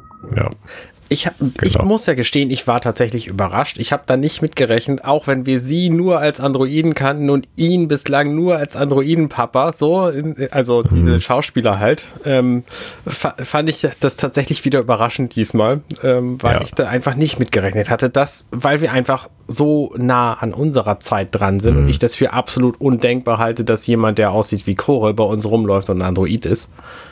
Ähm, und das, das fand ich tatsächlich, äh, tatsächlich überraschend. Und im Nachhinein gibt alles so viel mehr Sinn. Also diese ganze, oh nein, das ist der besorgte Papa, der irgendwie Angst um seine, sein Kind mit dieser genetischen äh, ähm, Problematik hat, so. Nein. Und das ist genau das, was er hier nämlich im Suff in der Szene vorher alles preisgibt. Es geht ihm überhaupt nicht um sie. Es geht ihm nur um sich nur um sich, das ist sein Lebenswerk. Er wird trotzdem sie verlieren, weil er es nicht geschafft hat, hier äh, äh, René Picard von der Mission abzuhalten.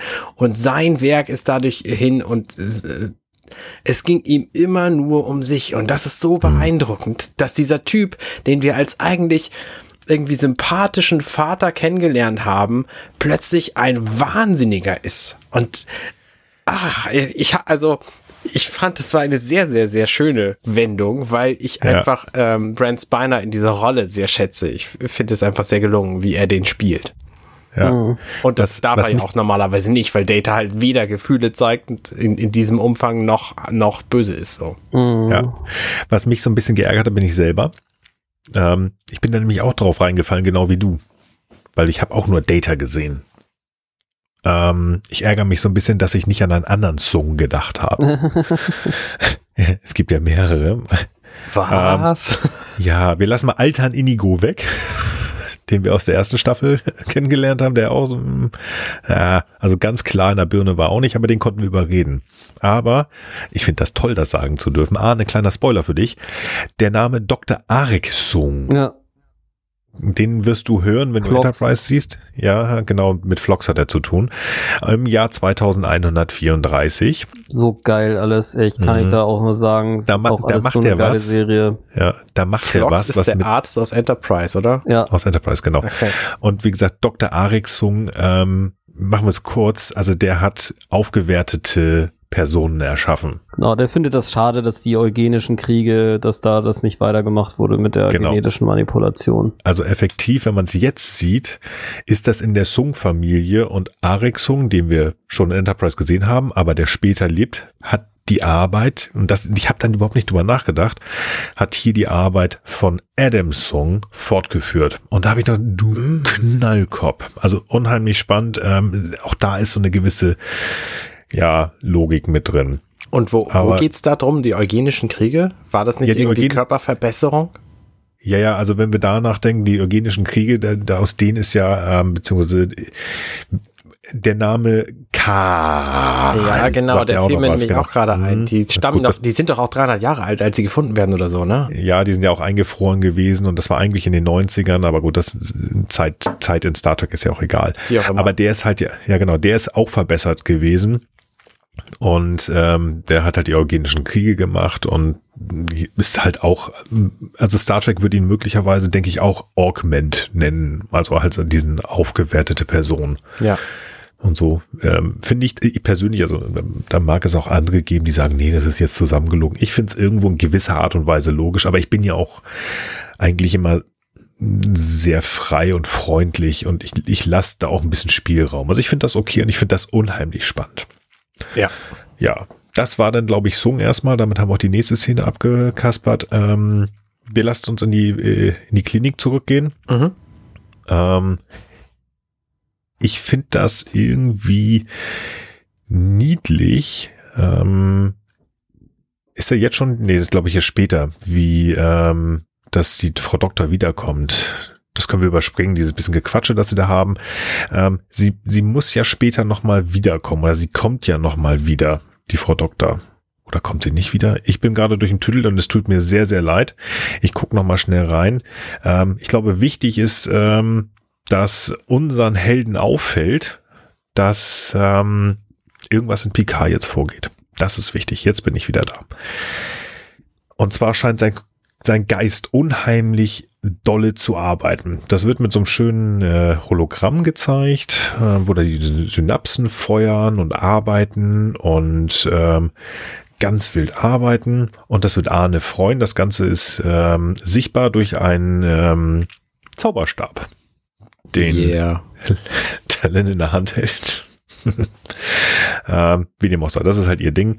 Ähm, sie zeigt das und irgendwas scheint da zu passieren. Also irgendwie ist er ist in seinem Kopf was zu tun, aber sein Körper ist eigentlich heile. Ähm, also irgendwas muss was in seinem Geist sein. Das wollen sie jetzt reparieren oder will sie jetzt reparieren. Und ähm, ja, dieser Stunt bedeutet wohl, dass sie jetzt irgendwie in den Kopf rein will und das äh, findet besonders Raffi auch irgendwie komisch. Ähm, kann ich verstehen, weil sie hat ja auch Picard lieb. Ne? Das haben wir, da haben wir schon drüber gesprochen. Sie hat eine sehr enge Beziehung zu äh, Jean-Luc Picard. Sie hat Elnor schon verloren und jetzt will sie natürlich nicht auch noch ähm, Picard verlieren. Aber auf anderer Seite finde ich auch den Spruch, den Talon dann bringt, ähm, ja, wenn sie eine andere Idee haben, die irgendwie besser ist, dann, äh, dann sagen sie das doch mal. Das ist, äh, ich wüsste jetzt nicht gerade, was wir anders machen können. Kurzer Schnitt in den Kopf rein. Wir haben wieder diesen, diesen jungen Picard, seine Mutter. Ähm, ich glaube, da ist auch diese Szene, wo sie, die, die haben auch schon mal besprochen, dass seine Mutter weggecasht wird. Ähm, da läuft irgendwas. Ja, Ja. und am Ende wird halt entschieden, dass äh, man so eine Art notdürftige Gedankenverschmelzung macht. Gott, was die Supervisor für komische Sachen machen können. Ja, aber gut, wenn es denn sein muss, äh, dann muss es sein. Und dann wird das möglicherweise das sein, was wir jetzt sehen sollen, auch wenn Ruffy das nicht witzig findet. Ja. Und ähm, nebenbei ähm, finden wir in einem schönen Doppelschnitt, den ich sehe, ähm, was aber auch Ruffy, glaube ich, kurz einmal anschneidet, ähm, sehen wir nochmal Agnes, die jetzt ja irgendwie so ein bisschen komisch ist und äh, barfuß durch Los Angeles äh, läuft. Auch Ja. übrigens in einem sehr schönen Kran-Shot. Also Pacing ein bisschen runter, schön langsam nach unten von hinten. Diese Szene hatten wir übrigens im, im Trailer, wo wir noch gesagt haben, die Lady in Red, Ja. Matrix-like, Mhm. aber es ist Agnes. Und damit, mit diesem schönen Shot, endet diese Folge dann. Und du hast ganz kurz übersprungen, äh, möchte ich noch zwei Sätze darüber sagen, nämlich die Szene, wo Theresa die Klinik verlässt. Da unterhält sie sich nämlich vorher noch mit Rios und sie findet ihn einfach wahnsinnig faszinierend. Alle anderen sind ihr total egal, aber Rios interessiert sie. Und das finde ich irgendwie beeindruckend hier. Also, ne, das, da bahnt sich offensichtlich eine Beziehung an. Was ja auch das ist, was Ruffy gemutmaßt hat am Ja. Anfang, als sie in der Bar drüber gesprochen haben, Rios und sie. Ähm, hier, nee, das kann nie gut gehen, verschiedene Zeiten und so. Du musst, musst du immer deine Beziehung auf Lügen aufbauen. Also, ja, ist logisch, ne? Wenn du nicht alles Ja. sagen kannst, grundlegend, dann funktioniert halt so eine Beziehung auch nicht. Ja, aber das ist ja auch irgendwie, ähm, ich weiß nicht, also so wie es aufgebaut worden ist bis jetzt, also die Art und Weise, wie er zurückgekommen ist und wie sie auch gesprochen haben, als er festgenommen beim ICE war, ich finde, da war schon irgendwie so ein bisschen, wo ich gesagt habe, es kann doch nicht sein. Also das darf doch jetzt nicht passieren und vielleicht ist es ja immer noch so, wie ich mutmaße, dass das Ganze in die Luft gesprengt wird, weil sie seine äh, Ur-Ur-Ur-Urgroßtantenmutter ist, wie auch immer, irgendwas. Man ich halte ja für wahrscheinlicher, dass sie einfach mit in die Zukunft genommen wird, wie oh, das immer so passiert. Nee, das hatten wir in Star Trek 4. Langweilig. Langweilig. Also es gibt ja wirklich gute Sachen, die wir aus Star Trek 4 kopiert haben. Ich erinnere mich nur noch an diesen tollen Punk. Ich finde die Szene noch immer Bombe. äh, aber das wäre, das, das hat Kirk gemacht. Das ist Kirk-Style. Nee, oh, bitte nicht. Aber ich, ich, ich habe ja noch immer Angst. Ne? Wir sind so irgendwie jetzt, äh, wir sind über die, die Hälfte raus und ähm, in der ersten Staffel wurde es dann schwierig. Okay, habt ihr noch was? Weil wir nicht, ähm, nope. könnten wir. Ja, bitte? Nope. Nope. Nope, Entschuldigung, habe ich das falsch verstanden. Nope bedeutet für mich, dass wir in unser bewährtes Bewertungstrippel überleiten können. Das ist eine Top-Szene, eine Flop-Szene und ein Fazit. Und äh, diesmal ist es wirklich so, dass Frank vorgestellt hat, und diesmal darf ich wirklich anfangen. Ich entschuldige mich nochmal für die letzte Folge, wo ich das Frank einfach weggenommen no habe. Ähm, aber ich finde das äh, hier auch wirklich schön, denn ähm, im Vorgespräch habe ich das äh, bei Arne schon ähm, und ich glaube, das ist, ich habe es ja auch schon gesagt, auch euch hier schon mal gespoilert. Also ich mag diese Szene zwischen den beiden Picards, die hat mich berührt. Ich fand die sch schön gemacht. Es wurde sich Zeit gelassen, ohne dass es langweilig war. Dieses Gespräch ist so herzlich. Ich habe mich da so aufgehoben gefühlt. Ach, das war toll und deswegen ähm, ist das so eine so eine gefühlte, also wirklich so eine gefühlvolle, tolle Top-Szene und ähm, viel mehr brauche ich dann dazu nicht sagen. Ich habe schon genug vorhin geschwärmt. Das ist meine Top-Szene. Arne, deine Top-Szene bitte. Ist genau die gleiche. Ich nenne jetzt aber trotzdem eine andere, weil wir hier ein bisschen Varianz hier drin haben müssen. Ich mag ähm, ich kann mich schwer entscheiden zwischen zwei Arten von Szenen. Zum einen finde ich den Gesang mit dieser anschließenden Überzeugung der Queen fantastisch. Ja, Zum anderen ja. mag ich aber auch den wahnsinnigen Adam Soong einfach sehr gerne, ähm, der PK einfach rausschmeißt und ihn später überfährt und dann auf seiner Couch versagt und seiner Tochter seinen kompletten Plan verrät. Also ähm, ich, ich kann mich einfach nicht entscheiden. Ich finde die einfach beide sehr, sehr geil. Ja, sehr schön. Tolle Szenen, wirklich. Frank, deine bitte. Ja, ich äh, äh, werde mir da jetzt nichts anderes aussuchen. Ich finde auch die René Picard-Szene am besten und finde auch keine andere Szene, die mir jetzt vergleichbar gut gefallen würde in dieser Folge, obwohl ich dem Argument von Arne auch was abgewinnen kann, aber ich ähm, bleib dabei jetzt mal. Das ist schön, das freut mich sehr. Flop-Szene, Mm. Ich habe mich da wirklich schwer getan. Ich habe mich da wirklich schwer getan. Denn ähm, wenn man sich das mal wirklich überlegt, es sind viele Informationen da, aber es sind so kleine Snippets, die so hingeworfen werden und die so irgendwie schön umrandet sind. Ähm, hat mich aber was gestört, irgendwas, wo ich sagte, nee, das fand ich richtig doof. Als Flop-Szene also ich, sagen wir es mal so, ich habe keine wirklich dezidierte Flop-Szene. Ich fand diese, diese medizinische Ungenauigkeit, das hat mich geärgert, weil ähm, in Zeiten von, wie gesagt, ich meine, Scrubs ist, äh, ich glaube, inzwischen fast 20 Jahre alt. Und äh, ohne Witz, diese Comedy, das habe ich schon mal gesagt, diese Comedy-Serie gilt immer noch als Standard dafür, wie man es richtig machen kann. Es sind kaum Fehler gemacht worden medizinisch. Ähm, Grey's Anatomy ist in der 18. Staffel jetzt, glaube ich, und die machen das inzwischen auch richtig, richtig gut. Also du musst nur die richtigen Leute. Das hat mich geärgert. Es hat mich geärgert, weil man sagt, also CBS hat einfach wirklich viel Geld hier reingesteckt und da hätte man nur irgendjemand hinsetzen sollen, der ein bisschen Ahnung davon hat. Aber da kann ich drüber hinwegsehen. Ich habe keine wirkliche dezidierte Flop-Szene. Mm -mm. Arne, hast du vielleicht eine? Bei mir sind es auch nur so Kleinigkeiten. Also das mit den medizinischen Geschichten stört mich auch. Ähm, das mit dem mit der Handy-Abhörgeschichten Darstellung habe ich ja auch schon erwähnt, ähm, dass diese diese für mich relativ relevante Szene einfach nur erzählt wird statt irgendwie gezeigt. Aber ansonsten kann ich auch dieser Serie, diese dieser Episode hier nichts Negatives abgewinnen. Ich finde das alles sehr sehr gelungen. Super. Frank, hast du vielleicht eine Flop-Szene ja, beizusteuern? Mal drei Punkte. Oh, schön. Ähm, also auch keine echten Szenen, muss ich dazu sagen, aber ich kann halt ganz klar sagen, also mir hat die Folge, als ich das erste Mal gesehen habe, nicht so gut gefallen und das liegt ganz eindeutig für mich daran, dass es so viele Schnitte sind. Mhm. Äh, das hat mhm. mich echt ziemlich äh, mentale Kapazität gekostet. Äh, was ich allerdings sagen muss, ich habe die heute Folge halt nochmal gesehen, da war das okay. Ich finde teilweise deplatzierte Umgangssprache, das ist mir schon in mehreren Folgen aufgefallen. Also ich bin da, also in dieser Folge ist es vielleicht ein bisschen kleinlich, das zu erwähnen, aber ich finde zum Beispiel in dem Gespräch, in dem wirklich wichtigen Gespräch zwischen René und Picard, hätte ich ein Kick-Ass-Engine weggelassen. Das passt für mich an der Stelle irgendwie nicht. Und Raffi als Charakter macht für mich davon auch zu viel Gebrauch. Also das sind zu viele Sätze, die nicht voll ausgesprochen sind.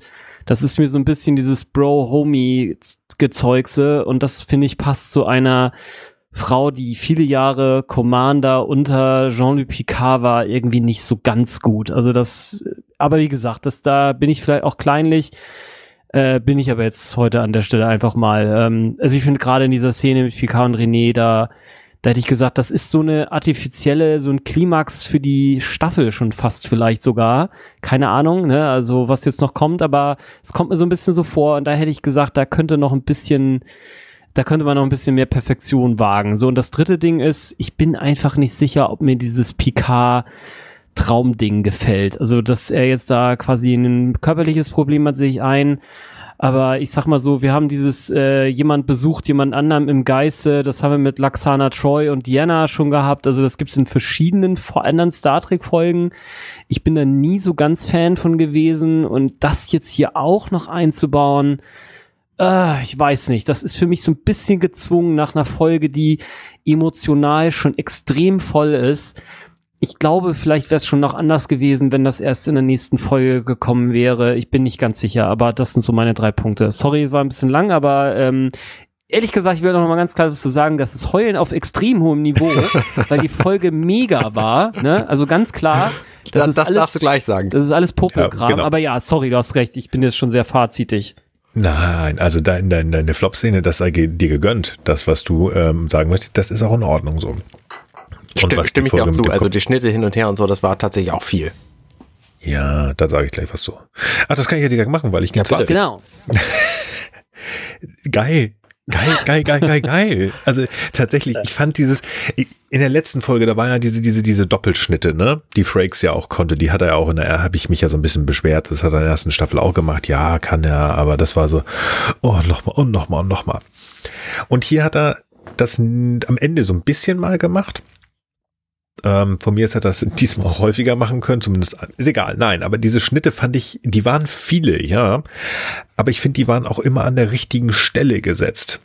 Also was ich schon so ein bisschen versucht habe zu sagen, das sind so viele Informationen, die da sind, aber wenn man die mal zusammenrafft, ähm, ist da gar nicht so viel drin, weil man sagen könnte, ja, sie hat Angst, ähm, ja, dann ähm, die Angst ist gut, nutzt die und dann kannst du doch hochfliegen. Das ist toll. Das hätte man kürzer machen können.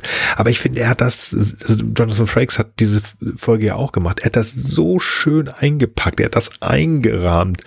Er hat sich Zeiten genommen, ohne dass es mh, hm, langweilig wurde. Ich bin so also ich habe nicht gemerkt, dass wir hier, ich weiß nicht, was das jetzt waren. Ähm, das waren 39 Minuten, glaube ich das, das, so ist es mir nicht vorgekommen. Das ist mir nicht vorgekommen. Ich dachte, uh, uh, 20 Minuten? Nee, es waren fast 40 Minuten, weil ich mich hier wohlgefühlt habe, obwohl es schnelle Schnitte waren, aber ich habe viele Informationen bekommen, die einfach für mich persönlich schön drüber gebracht worden sind. Dabei habe ich einfach ähm, nicht nur diese für mich eine Symphonie gesehen, wie er diese Szenen aneinander geklebt hat, sondern ich, ich habe einen PK so familiär gesehen, ähm, wie er das zuletzt mit seinem Bruder Robert war. Wir erinnern uns, vierte Staffel, zweite Folge, ähm, Familienbesuch, Familienband, ich weiß nicht, oder Family, ich weiß es gerade, Entschuldigung, wir haben drüber gesprochen, meine Güte. Ähm, das ist eine von wenigen Folgen, wo Picard wirklich sehr, sehr emotional war, auf einer familiären Ebene. Und das ähm, haben wir nicht, heu äh, nicht häufig. Agnes und Queenie, habe ich auch schon gesagt, möchte ich eine eigene Star Trek Serie zu haben. Bombe. Und nochmal höher, weil dieses, dieser Gesang von Alison Pill, so toll war. Also, boah. Und zum Ende habe ich für mich sogar zwei Anheizer, wo ich sage, ich will mehr, ich will mehr. Denn ähm, wir haben die schwarzen Augen gesehen von der Königin in Agnes Körper. Das heißt, im Moment steuert die Königin. Queenie hat gewonnen gerade. Was macht sie mit Agnes Körper? Und ja, wir sind schon mal in den Köpfen von Leuten gewesen, da gebe ich dir recht. Ich habe tatsächlich Loxana und Diana total vergessen, aber stimmt, wir haben das schon gehabt. Aber ähm, wir haben schon einiges gesehen, zumindest in Erinnerungen geschwelgt von, von, von Patrick Stewart, wollte ich gerade sagen, von Jean-Luc Picard. Da ist irgendwas drin und wir haben häufig seine Mutter gesehen und ich bin so gespannt. Ich bin so gespannt. Vielleicht kriegen wir da was erzählt. Was ist da drin los? Also wird ich ähm, erwarte ganz ganz viel Infos und ich hoffe, dass dieses Niveau gehalten werden kann, weil ähm, ich, ich sag mal das so, Frank hat es ja neulich gesagt, es gibt ja diese komische Filme-Datenbank im Internet, äh, wo man bis zu zehn Punkte geben kann und bei mir hat die zehn Punkte bekommen. Ich fand die so toll, die Folge. So, das war ein langes Fazit. Arne, bitte. Ich habe dem eigentlich kaum noch was hinzuzufügen. Ich fand die Folge auch insgesamt sehr, sehr gelungen, weil die einfach sehr gut unterhalten hat. So im Nachhinein denke ich darüber nach, eigentlich mag ich ja so episodische Episoden lieber. So äh, Dinge, die eine Szene von Anfang an bis zum Ende beschreiben und erklären und äh, am Schluss weiß man, okay, das, was man am Anfang wissen wollte. Und genau diese Szene also ge genau diese Art von, von, von, von Folge haben sie hier natürlich nicht, weil es passiert sehr viel drumherum und ein großer Arc wird nämlich abgeschlossen. Hier René wird jetzt endlich überzeugt, doch tatsächlich diese Europamission anzutreffen. Das hat sich ja über mehrere Folgen schon, schon äh, angedeutet gehabt, dass das irgendwie wichtig wird. Aber was ich schön finde, ist, wir haben am Anfang ein ganz klares Problem genannt bekommen. Picard liegt nämlich irgendwo auf dem Badezimmerfußboden. Das habe ich für den Badezimmerfußboden gehalten, weil der so Fliesen hatte. Ähm, und wir wissen nicht so genau warum. Er ist nicht tot, denn wir sehen zwischendurch, was in seinem Kopf passiert. Das würde nicht passieren, wenn er tot wäre. Aber wir wollen trotzdem wissen, warum. So, weil wir, äh, keine Ahnung, warum soll der, was, was macht der überhaupt im Badezimmer? So. Und ähm, das wissen wir am Ende. Und das Nette ist halt, das ist so die, die grobe Geschichte, ne, diese ganze, ganze Heist-Geschichte, die funktioniert ja auch im Grunde so wie geplant hier auf dieser Gala und ist dann auch durch. Und das finde ich tatsächlich sehr nett. Und trotzdem kriegen wir drumherum noch ganz viel, was, was eben auf die Zukunft hinweist und äh, also Ne, wir, wir wissen, er ist jetzt, jetzt irgendwie, hat er offensichtlich Probleme in seinem Kopf und da muss reingegangen werden, so und andere Dinge aus, den, aus der Vergangenheit sind wieder aufge, aufgegriffen worden. Ähm, ich finde es einfach äh, eine sehr, sehr gelungene Episode, die auch für die Figuren natürlich sehr, sehr viel macht. Also die ganze, ganze Queenie und Jurati-Geschichte ähm, wird hier ja ganz grandios weitererzählt. Diese Assimilation, die wir ja schon seit, wann, wann mag die begonnen haben? In der zweiten Folge schon, wenn man sich das mal so ganz genau mhm. anguckt, so, als sie in dieser Gruselwelt waren. Ähm, in der dritten Folge spätestens, als sie dann versucht hat, diesen, diesen Koordinaten rauszukriegen. Ähm, das zieht sich ja schon eine ganze Weile hin und es ist offensichtlich hm. ist die Geschichte immer noch nicht vorbei, weil sie ist ja jetzt losgezogen und wir wissen nicht so genau warum, weil sie rennt ja jetzt nicht rum und baut sich ein Bockschiff so. Ich meine, die Wolkenkratzer, die sehen zwar sehr danach aus, aber das ist ja was anderes.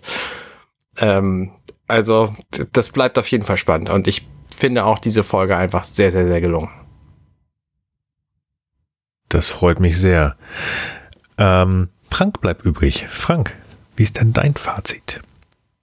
Äh, ja, also ich würde sagen, das ist bei mir auf jeden Fall ein bisschen durchwachsener bei euch. Also ähm, äh, ich muss da mal ein ganz bisschen ausholen. Also ich bin immer noch ein bisschen äh, tatsächlich immer noch ein ganz bisschen skeptisch einfach dieser zweiten Staffel gegenüber gewesen, äh, weil ich die erste Staffel eben doch deutlich äh, weniger gut fand, als ich mir das erhofft hatte. Deswegen sind vielleicht so meine, bin, bin ich sowieso mit so einer durchwachsenen Emotion da rangegangen und jetzt habe ich ja schon gesagt, dass die vielen Schnitte mir es beim ersten Mal gucken das auch wirklich schwer gemacht haben, da reinzukommen. Ich kann jetzt sagen, dass ich jetzt aus einer Position, wo ich jetzt ein bisschen schon weiß, wie es auch weitergeht, äh, das jetzt ein bisschen besser einordnen kann und jetzt beim zweiten Mal sehen, das tatsächlich auch gut fand und jetzt aber auch quasi mit so einer anderen Erwartungshaltung ähm, das jetzt gucken konnte. Also das ist ja eine, im Prinzip ist es eine Folge, die Charakterprofile und Beziehungen und Interaktionen darstellt, also einen viel stärkeren Fokus drauf legt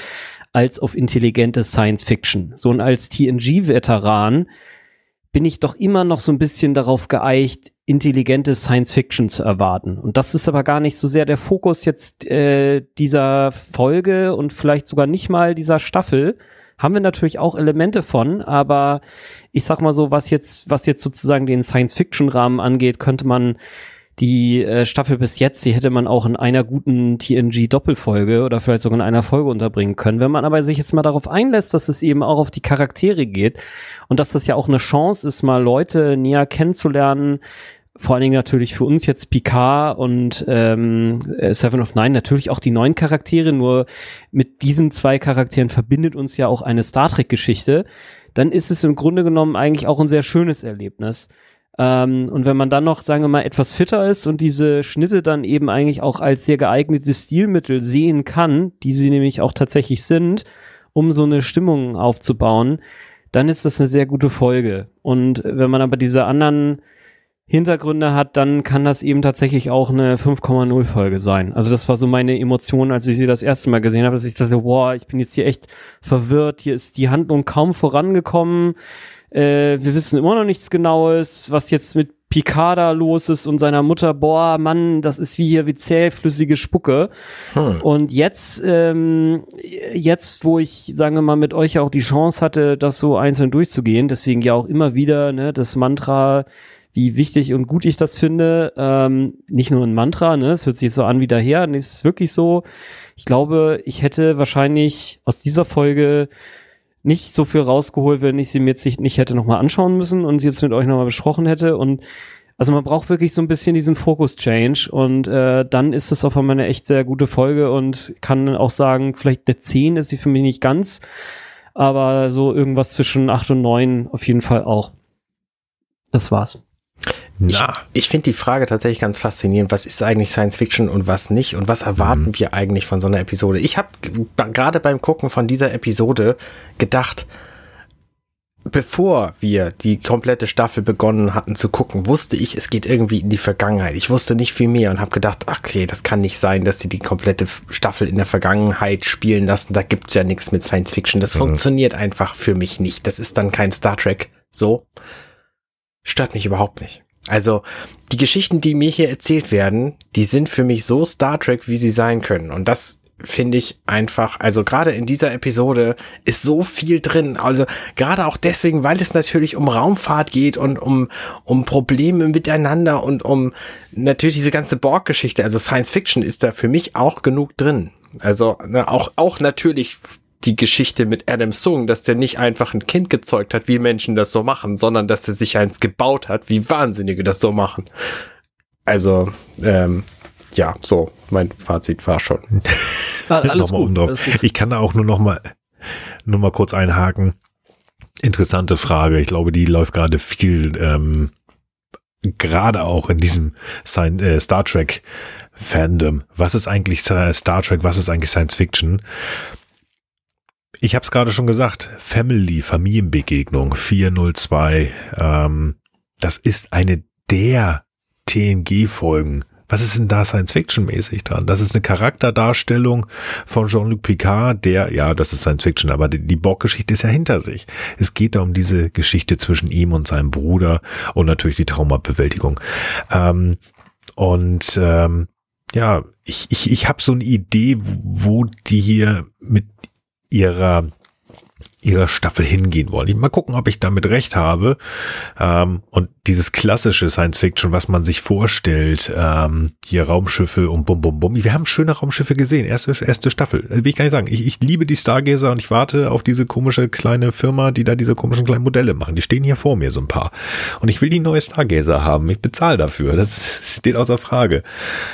Aber das ist meines Erachtens nicht das, ähm, was die hier machen wollen. Der Fokus liegt hier, kleiner Spoiler, in dem Namen und nicht die ersten zwei Worte. Aber gut, wir gucken mal weiter, was sie daraus noch machen. Ich mag da vielleicht auch falsch liegen. Ja, ja, also ich. Frank hat äh, gerade so schon äh, gesagt. Genau, also ich will, ich will auch trotzdem noch einmal was dazu sagen. Also ich sehe das auch, ja. äh, alles, was ihr sagt. Ich kann nur gerade, weil du jetzt auch nochmal die Familienbegegnungen-Folge benannt hast, das war für mich auch, als ich jünger war, noch mehr eine Folge, wo ich gesagt habe, boah, also sowas will ich jetzt überhaupt nicht sehen, ja. Also ich will irgendwie draußen äh, ein Raumschiff beschleunigen sehen, so, ja. Also noch als noch etwas jüngerer Mensch. Und erst als ich dann gemerkt habe, boah, ja, der Picard, das ist auch echt eine echt irgendwie eine philosophische Nummer, was der uns so erzählt und solche Sachen. Erst dann konnte ich solche Folgen tatsächlich irgendwie auch ähm, auch genießen, ja. Und ansonsten äh, ist für mich so, also was ich mit intelligenten Science Fiction meine, sind eben zum Beispiel die beiden Voyager-Folgen, die ich besprochen haben wollte, ne? Also wo wir einmal der Zeitzeuge quasi sehen, wie dann im Nachhinein so eine Geschichte aus diesem rückblickenden 700-jährigen Distanz sozusagen nacherzählt wird oder meinetwegen auch die Folge, wo die Voyager äh, in diesem äh, Neutronensternartigen Planeten festhängt und dort unten die Zeit halt irre schnell weiter voranschreitet. Na, also das sind für mich so mhm. Story Arcs, wo ich sag, da ist jetzt auch noch mal echt so ein Twist drin, den du nicht alltäglich hast, weil ich sag mal, wenn wir mal ganz ehrlich sind, hier gehen halt ein paar Leute auf die, auf eine Gala und es könnte auch sein, dass sie sich psychedelische Drogen reingehauen haben und deswegen noch so ein paar Seiteneffekte haben. Also ich übertreibe jetzt extra ein bisschen, ne, aber hier passiert halt nicht so viel, was mich sonst, außer dass die Charaktere aus diesem Universum kommen, jetzt unbedingt an Science Fiction erinnert. Was, wie gesagt, für mich, wenn man diesen Fokus mal verändert ne, und sagt, ey, es geht ja genau darum, hier Leute kennenzulernen und deren Motive, was, was, was, wie gesagt, ich auch eine super Sache finde. Also es kommt wirklich auf die Haltung an, die man annimmt, dann äh, auch sehr gut funktioniert. Aber ja, vielleicht diskutieren wir da auch sonst ein anderes Mal nochmal drüber. Ja, ich würde mal sagen, wir haben ja noch so ein bisschen, wo wir noch besprechen können. Wir haben ja noch so die ein oder andere Folge. Ähm, aber diskutieren finde ich eine schöne Geschichte. Und da möchte ich etwas aufnehmen, was du gerade gesagt hast in deinem Fazit. Liebe Höris, was denkt ihr denn über die Folge? Denkt ihr vielleicht anders, nachdem ihr uns zugehört habt? Fandet ihr die Folge vielleicht ein bisschen langweilig? Und habt sie besser gefunden, nachdem wir darüber gesprochen haben. Oder vielleicht ist es auch genau andersrum. Wir fanden sie total toll und wir haben sie euch zerredet. Oder wie auch immer. Wenn ihr möchtet, erzählt uns das doch gerne auf unserem Discord-Server. Das äh, ist natürlich verlinkt. Ihr könnt das auch auf unserer Webseite machen, ghu.compendion.net unter dieser Folge. Das geht und das dürft ihr gerne machen. Kurze Nachrichten gehen. Natürlich. Twitter, gesternhu. Hallo, einfach schreiben und ähm, doch, also irgendwer wird bestimmt antworten. Doch, das machen wir, das geht.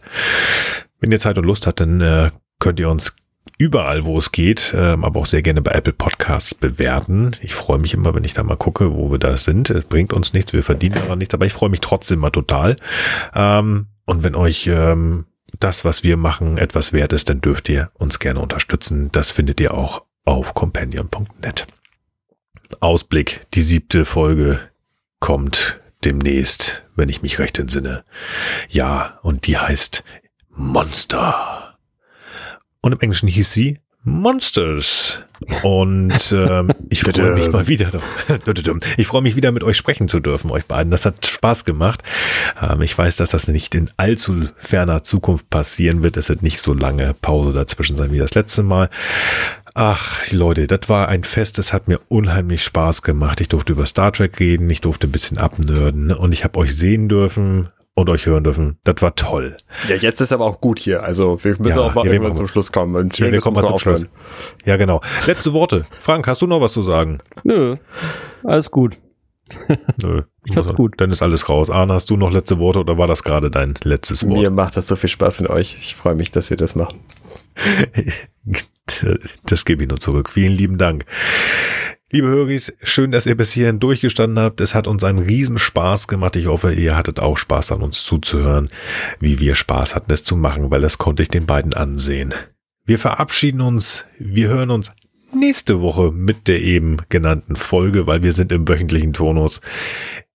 Ich freue mich. Das wird schon was. Ich verabschiede mich bei den beiden, ich verabschiede mich bei euch und ich wünsche euch einen guten Morgen, guten Tag, guten Abend und gute Nacht. Bye bye. Ciao. Hey, wir sind Nils, Arne und Frank und das war gestern, heute, übermorgen. Wenn euch dieser Podcast gefällt, dann unterstützt uns doch ein wenig. Mehr Infos dazu findet ihr auf ghu.compendion.net.